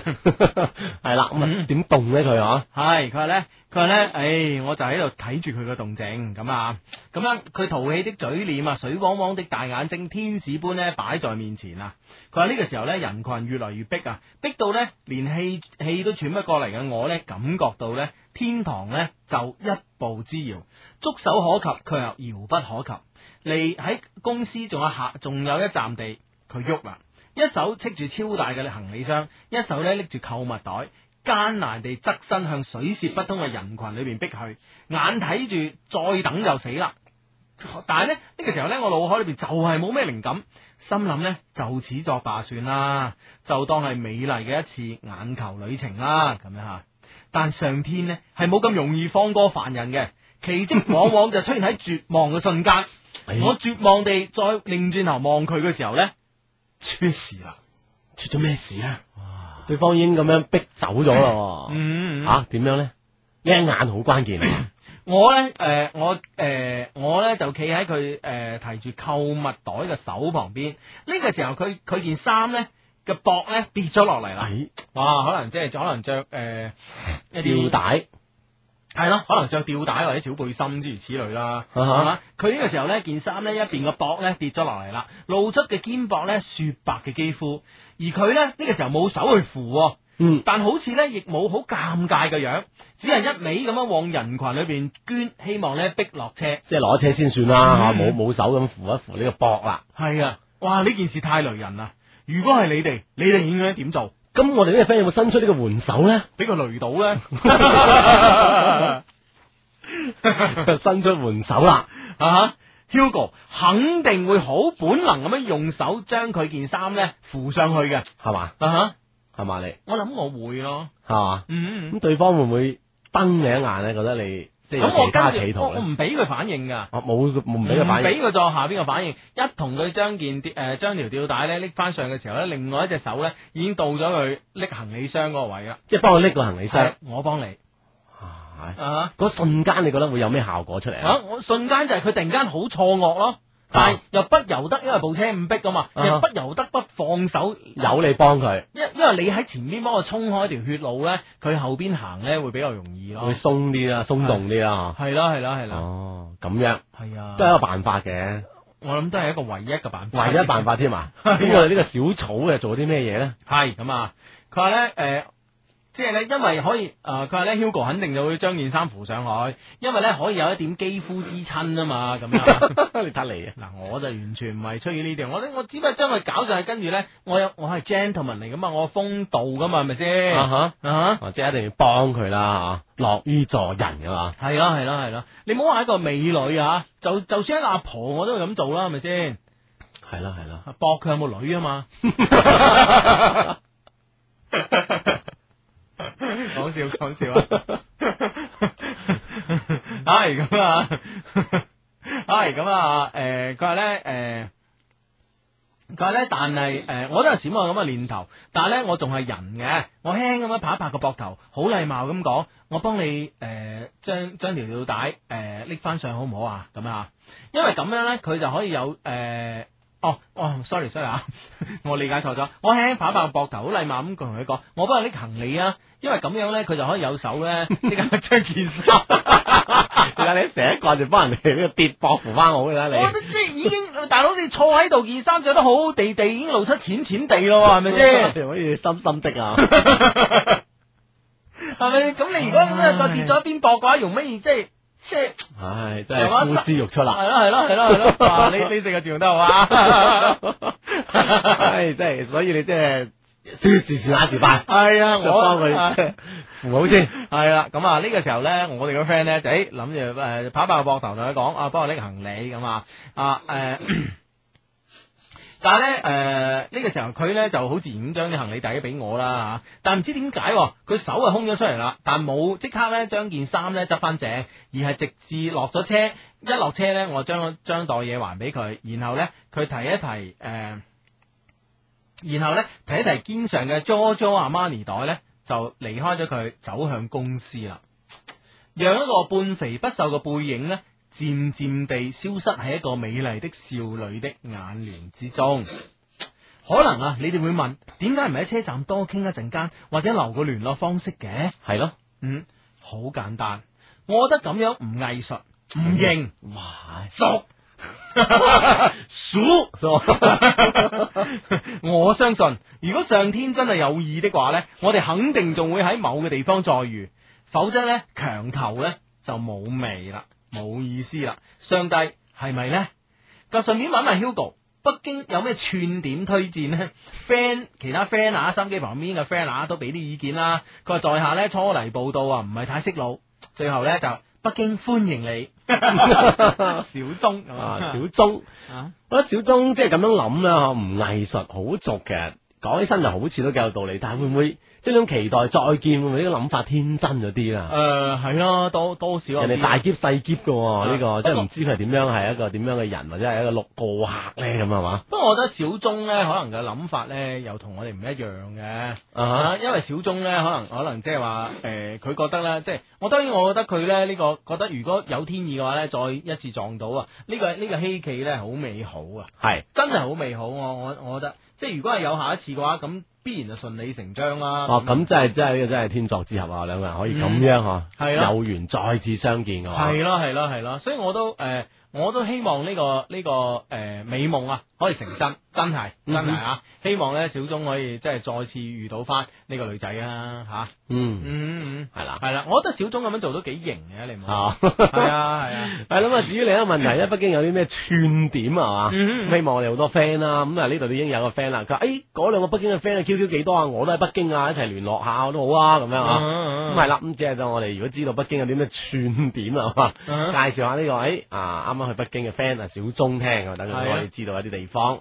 啊係遊啦。玩一下係嘛？係啦，係啦，係啦，係啦，吓，同埋咧，诶、我我覺得咧就係話，诶、即係如果北京啲 friend 咧想同北京啲 friend 互相認識咧，可以上上我哋官方網站啦，係咯係啦，我哋有論壇噶，大家揾揾人咁啊，大家一齊玩都幾好哦，啊，或者喺喺我哋嗰個誒交友搜索嗰度啊，搜索下北京嘅咁樣嗬，一睇咁可以知道啲北京嘅 friend 咁可以聯絡翻佢喺北京一齊去玩咁啊樣幾開心咧。係啦，其實咧，我我喺度想講啊，真係，诶、我哋咧其實咧喺嗰個我哋會員登記嗰度咧有個即係你所在地噶啊嘛，咁、所在地咧好多人都填廣州，咁事實上咧可能有啲人喺英國啊，有啲人喺喺喺喺呢個澳洲啊咁啊，嗯哼但係佢覺得美國啊等等啊我係咯係咯，我廣州人我填廣州咁樣，其實咧就唔緊要嘅，你應該你喺邊度就填邊填邊度啊嘛，然之後咧同你一齊嗰個城市嗰啲 friend 先可以一齊 join 埋一齊玩噶嘛，係啦，咁就喺啊係喺其他地方咧，誒嗯多啲朋友咁樣嗬，係就啦唔會咁寂寞咁啊嘛。系啦系啦，所以咧，如果係诶冇填到自己嘅一個所在地嘅 friend 咧，麻煩上去改一改啦，好簡單啫嘛係啦，咁啊嗯，其實即係再一次咧，都希望你 friend 咧上官方網站嗰時咧，嗯誒，哇，將你特別你啲靚相咁樣吓。吓，嗯，但係大家知道，誒，你係點樣樣嘅咁樣啊？係啦係啦係啦，同埋上相好緊要，我覺得，我覺得咧，你只要上一張相咧，就哇，好多人會會會诶诶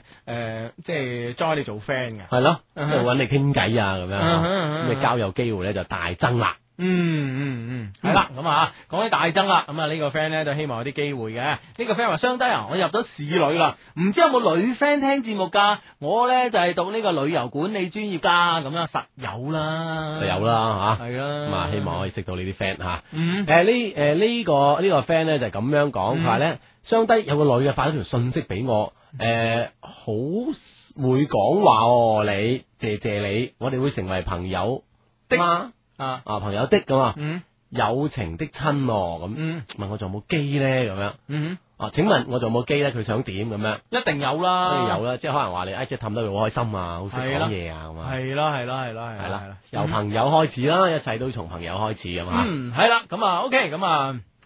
講翻而家殘奧會嘅進程啦，咁啊，咁咧就啱啱咧之前有呢個劉德華唱歌喎嚇，嗯，再加韓紅咁啊嚇啊嗯，好型啊劉德華，啊，係啦，啱啊，再加韓紅啊，稀擺屁啊嘛， 係啦係啦，哇！我哋咧唔知係咪真係有啲有啲心靈感應喎，點啊？今日咧節目一開始揀呢首歌就係劉德華嘅喎。 啊哈，啊劉德華咁吓。系啊系啊，即系啊，我喜歡個華仔咁啊，咁啊係嗯啦，咁啊應該咧進進入升期啦，準備係嘛，即係會期啦，咁啊，嗯，升呢個殘奧會嘅會期啦，準備啊，而家拎緊出嚟。咁咧就诶讲北京嘅串點咧，其實我哋啱啱都有講啦，係咪先？我諗都係暫時都係嗰啲嘅啫，即係係嘛。嗯咁如果你真係去诶，即係中意蒲嘅咁诶，即係工體啊、後海啊咁樣啦，係嘛？嗯啊，如果你係好勁嘅嗰啲，即係超靚嘅咁诶，我記得我曾經都介紹過北京嘅蘭會所啦，咁啊諸如此類啦。蘭會所喺北喺上海又開喎。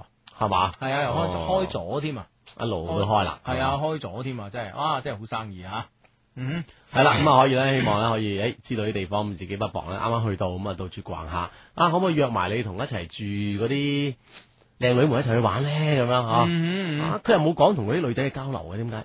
咁嗰啲即係已經係手到擒來噶啦啊， 近在咫尺啊！係啊，嗰啲嗰啲係哦嗰啲係呢個土地儲備嚟噶嘛，我覺得唔怪得我哋呢個 friend 啊，鐘仔咁灑脱咁藝術 啦，原來 j a l 有有四個士啤啊係咪？係啊啦，即係我哋都咁灑脱咧，你係嘛你諗深一層啊 嘛。另一部車有一個士啤吧已經即係誒車廠都覺得安全啦，係嘛？係啊我哋嗰啲 friend 就有四個，哇 問你點死唔啫？玩得咁型啦，系啦系咯，要同埋咧會唔會即係嗱？坦白講，我有一樣嘢疑慮啊，志，即係會唔會咧成日見到啲雪白嘅大腿啊，咁樣時候呢呢啊咁樣啊啊哈，啊透明嘅呢個呢個呢個呢個誒睡睡衣衣啊，啊咁會樣唔會即係久而久之會冇咩興趣咧？係嘛？咁嗱一聲識佢 先啦，即係你要佢要急啲啊嘛，嗱一聲先啊嘛，係啊，即係有時睇得多睇慣咗啊睇慣咗啊嘛，你知唔知啊？啊？係啊，係啦啊，即係屋企有啲咁嘅資源噶嘛嚇，嗯即係要多謝啲中介啦。係嘛啊，就仲話人黑中 介，幾衰啊話你！係哎呢個 friend 話親愛嘅低低，我啱啱誒讀大一噶嘛，啊即係呢呢個月份啦，嗯喺增城咁啊，好不容易啊，先聽到你哋節目咋，聽到你把聲真係有親切感啦。嗯，我立志要將啲室友培養成為低迷，哈哈咁樣，我叫 Lulu 咁樣啊。好，多謝你。多謝你啊，Lulu。系。系咁啊，多謝你啊！好啦，咁啊呢個星期咧，當然啦，誒、收到 email 當中啊，好多 email 啦，例牌啊，email 當中咧有一有一份 email 咧係要糾正我啲錯誤嘅啊。哈嗯哼，呢、個 friend 咧就話咧係 Hugo 阿志，今次寫上嚟咧主要係糾正 Hugo 喺三十一號節目中出現嘅少少錯誤。佢話上海最高嘅建築咧叫做上海環球金融中心，一零一咧係台灣嘅，係前任嘅世界最高建築物。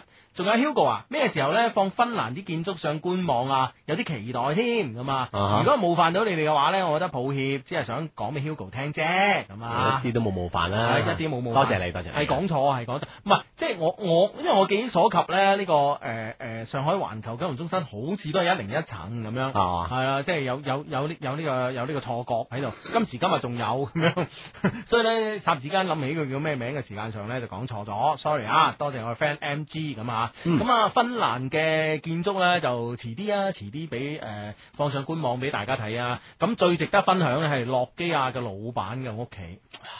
啊！呢個咧真係唔係個個入到去影啊！我同你講，好啦，咁啊好啊 係啊，有翻唔上 friend 先入到去影啊！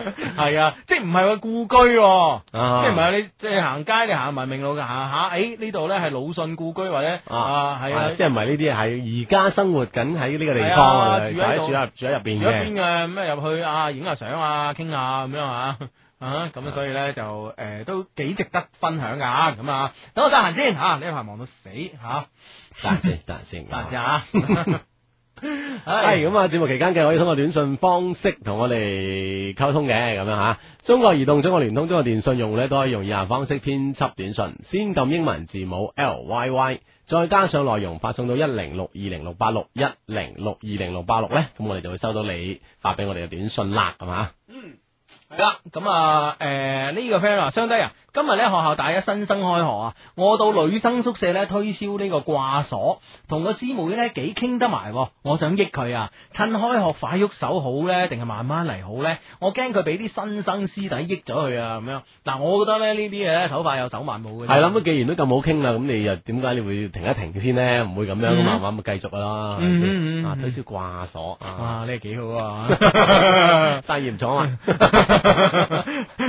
唉，就人才兩得啊！而家哇係你真係真型辣啊真係得啊！真 係系啦，咁啊，即系应该就唔好话诶，誒即系话诶留一留手咁样啊，嗱声啦，手嗯快有手慢冇啦。咁 係啦係啦係啦，嗱呢個 friend 咧，佢話低低人，我再讀高三，哇，中意上班入边一個女生，見唔到嗰陣咧就好想佢喎，佢真係好靚噶，我又想考好大學喎，學習時候成日咁掛住佢，喂點算好啊？即係好矛盾啦。三個字係啦，大學見，係啦，係啊，嗯你因為走咗咩？大學一之後一樣見到佢噶嘛，吓。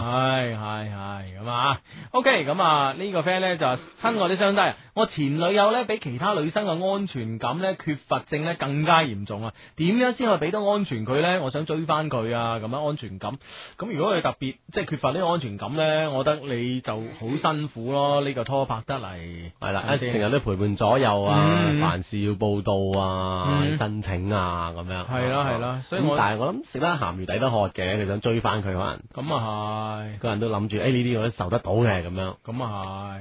啊更加貼心啲咯，嗯啊俾多啲安全感對方啊啦。嗯係嗯系。好咁啊！呢個 friend 咧就係誒 誒呢個 friend 咧叫 MC，又更正一下我講話啦。 啊哈，啊哈佢話咧英龍華全名咧就係澤九英龍華，係個女優兼歌手，唔係 A V 係咩？唔係 A V 咩？ 女優咁啊，喂，但係我感覺有個 A V 好似叫呢啲咩咩咩澤，又係澤九嘅喎。啊叫女優啊嘛， 即係佢又兼歌手。哦啊哦，但就唔係 A V 女優咁啊啊啊咁樣啊，OK 咁啊誒。sorry sorry 啊，搞錯咗咁啊！啊呢個 friend 咧就話咧，我對一個女仔啊表白咗幾次噶啦，佢反應咧又好模糊、喎。佢話咧唔可以忘記前男誒，呃唔、可以忘記前男友，唔想同我啊係因為害怕誒、呃因為驚害咗我。依家咧同我關係好曖昧喎咁、樣啊，咁我覺得呢樣嘢冇所謂啊。係啦，其實佢更加需要你堅定嘅信心啫，嗯你一如既往同佢交往啊。你係嘛話實得，你唔記得有乜所謂啊？咧整張相落落我銀包 度，我幫你記咁啊！ 係我中意你啫嘛，我唔介意你中意邊個嘅啊咁 樣。慢慢我諗，慢慢記得嘅。係啊係啊，，咩無厘頭嘅大話照講唔緊要啊！呢個時候追女仔啫嘛，係咪即係先？當然就堅定佢嘅信心，堅嗯定佢對你嘅信心係嘛。係係係啊係啦啊真！係喂，呢個 friend 話低低啊，今晚過前季啊，我哋五個靚女等緊你喺三二八米酒雞 啊！ 喂，各位阿芝。哇，有埋房號啊！系啊，咁咁，不過七情尋嘅靚女喺度等緊我哋㗎喎。等緊我啫，啊你過去啊，咁佢係嘛？冇人想見你啊，我哋嗰間房係埋單想見埋你，單嗰陣叫我得啦，係咯係咯，三二八啦係喎，啊哇，五個靚女喎，係啊，使唔使記低手機 number 啦？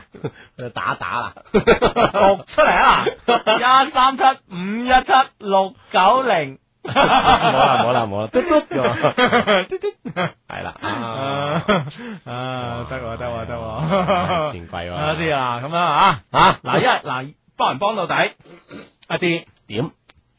诶，一陣間咧，嗯你你先去我哋唱 K 嗰邊，啊即係另外一間卡拉 OK，啊，係嘛？養一養先，使乜養一養啫？你去到買一張單先，我先買張單先啊，係跟住以落嚟嗰啲我嘅，係嘛啊，跟住你就過錢櫃，係嘛，係嘛？哇！啊咁好嘅對我，你你冇興趣呢度咩？我就係 有，我就係有興趣先派你過去，一有咩消息即刻通知你啊！啊點解冇冇靚仔去啦吓？佢呢個呢五個女仔，唉，你估就你特登等我哋嘅，係咪啦？呢個原因之一 啦。啊咪死啦！今日真係抖錯節目啦。啊，嗰相低啊，嗰次講咗，但係讀烤唔係讀狗啊，咁樣。哇！ sorry 啊，sorry，嗯哼，才疏學淺，才疏學淺，小弟不才 啊。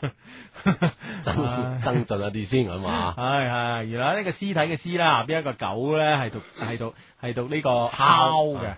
嗯嗯哼，好啊，又又識多嘢啦吓。好好啦，咁啊呢誒呢呢個 friend 咧就話咧誒聽咗你節目大半年啦，第一次聽 live 啊，哇哈哈咁啊！你哋錄音簡單你揀啊，簡直啊！佢打錯咗字，簡直係上班搭地鐵嘅必備啊！我第一次發短信嚟咋，記得讀咁樣啊，嗯，讀咗啦，讀咗啦啊啊必備啦， 多謝你，多謝你，多謝你吓，咁、樣好咁啊，诶、低低啊，我哋咧新我哋咧新生報到啦，我要去珠海，但女朋友咧就去咗呢個廣工咁啊，唔該幫我心情咁樣讀出小朱允，就算分隔兩地，我嘅心都始終喺你身邊噶，我愛你啊！你點你點解唔唱嗰首嘅？嗯，隔咗兩天， 仲隔萬里山，阿萬 里山，啊唔知萬里山而家點咧？ 仲有唔知係咪仲係咁萬里山 啊？ 唔知係咪仲同萬里山咧？啊， 得閒要問下呢個張婷婷啊！ 真係仲隔萬里山啦，啊係嘛？万子良嘅親戚嚟噶，聽講係。 唉，喂，講起情深款款嚟讀嘢咧，就好似有有封嘢咧，指定咧係九月六號要讀出嘅，咁啊，我嘗試下可唔可以情深款款啦，咁啊 OK 嗯，親愛的羊，此時此刻係咪好驚喜呢？今日係你生日，呢次你嘅生日呢係喺星期六，我亦呢終於可以喺你生日呢日呢陪伴住你過生日。親愛的，生日快樂！好快到而家呢，我哋喺埋一齊已經三年啦。呢三年嚟呢，我第一次喺生日，誒、呃我每一次生日呢都誒、每一次我生日呢，你都俾我特別嘅驚喜，令我格外地感動，多謝晒。三年嚟，我知道呢，你為我付出咗好多，好多事情呢，你怕我費心，都選擇咗自己承擔起身。然之後，小笑同我講話冇事，你亦好努力，好努力咁為我改變。我印象最深刻嘅呢，係啱啱喺一齊嘅時候，你特別呢討厭食呢個麥當勞。佢好，我都係啊，可啊，但每次呢都肯陪我食，然之後咧扮到好有滋味咁樣對我講，其實麥當勞都幾好食啊，咁樣吓。雖然咧你而家咧對麥當勞咧已經唔係咁畏懼啦，但係咧我已經唔忍心叫你陪我食麥當勞啦。每次咧你誒、呃每次咧我要你揸主意嘅時候，你總係話：，誒、你中意就得啦，我冇所謂。咁樣好多次啦，我已經感到厭煩啦，感覺到你好冇主，你好冇主見。但係而家諗諗，感覺咧當時我仲係幾傻嘅，因為你有呢，因為咧你所謂嘅冇所謂咧，係對我太在乎。我性格好強硬，所以好多時候呢，我都係好任性嘅，一次一次咁樣誒、呃，讓你傷心。但係呢，你卻一次一次咁樣包容住我。你話過我係最能夠影響你情緒嘅人，可見你為我費咗不少嘅心，真係好感謝一直以嚟嘅寬容。三年嚟，我最佩服嘅呢，係你對感情嘅執着同埋用心。我哋異地戀能夠堅持三年，好多人都好羨慕。異地戀確實好辛苦，的確呢係一種磨練。我哋呢都已經堅持咗三年啦，差一年我哋呢就可以畢業啦。到時呢，我哋一定要爭取喺同一個城市，我哋呢亦要繼續堅持我哋嘅愛情。我相信呢，我同樣相信你可以。對你嘅千言萬語呢，一時呢講不完。最後呢，我想同你講，我仲係好愛、好愛、好愛你。生日快樂，愛你的四十七。係啦，啊，即係喺三年嘅時間咧，大家可能一齊都非常之開心啦。雖然喺分隔兩地啊嘛，嗯啊，咁啊生，今日九月六號對方嘅生日係嘛，係，希望我相信佢哋兩個一齊都應該喺度一齊聽緊呢個節目嘅，咁啊，嗯嗯哼，咁啊送上我哋嘅祝福啦，生日快樂，咁啊，生日快樂，生日快樂。啊，同時祝福兩位咁樣吓，嗯哼嗯，好，咁啊，將呢首歌一齊送俾你啊，都嗯哼係嚟自劉德華嘅《一晚長大》。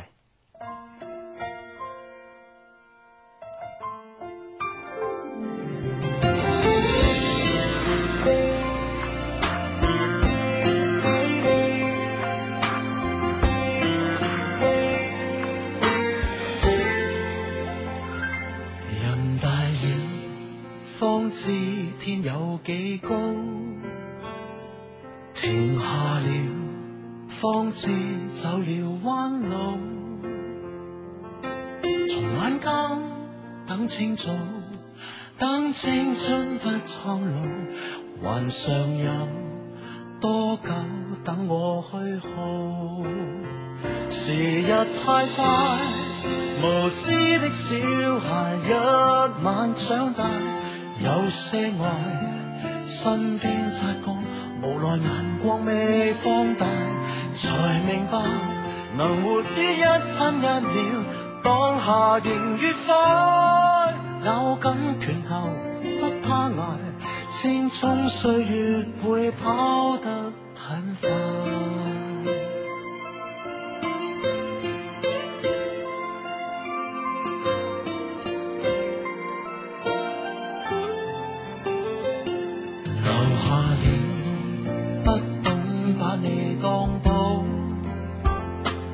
离别了，方清楚你的好，还要等数十秒，双手捉摸不到，才驟高，很想跟你擁抱。時日太快，無知的小孩一晚長大，太多愛。斤斤計較，還未算清便分解，才明白能活於一分一秒，當下仍愉快。咬緊拳頭，不怕埋，青葱歲月會跑得很快。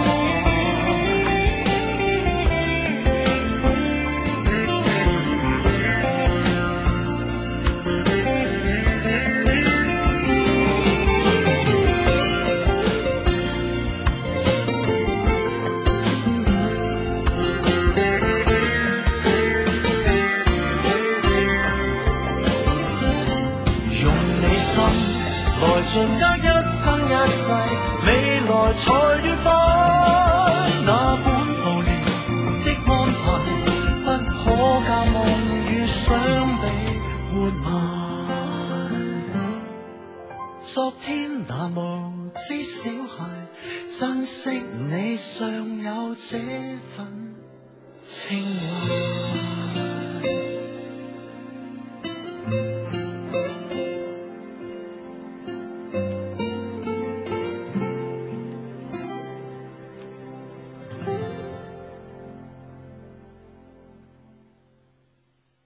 情況三十四，同女仔傾偈係好講技巧嘅，通常每個女仔或多或少都有啲虛榮心。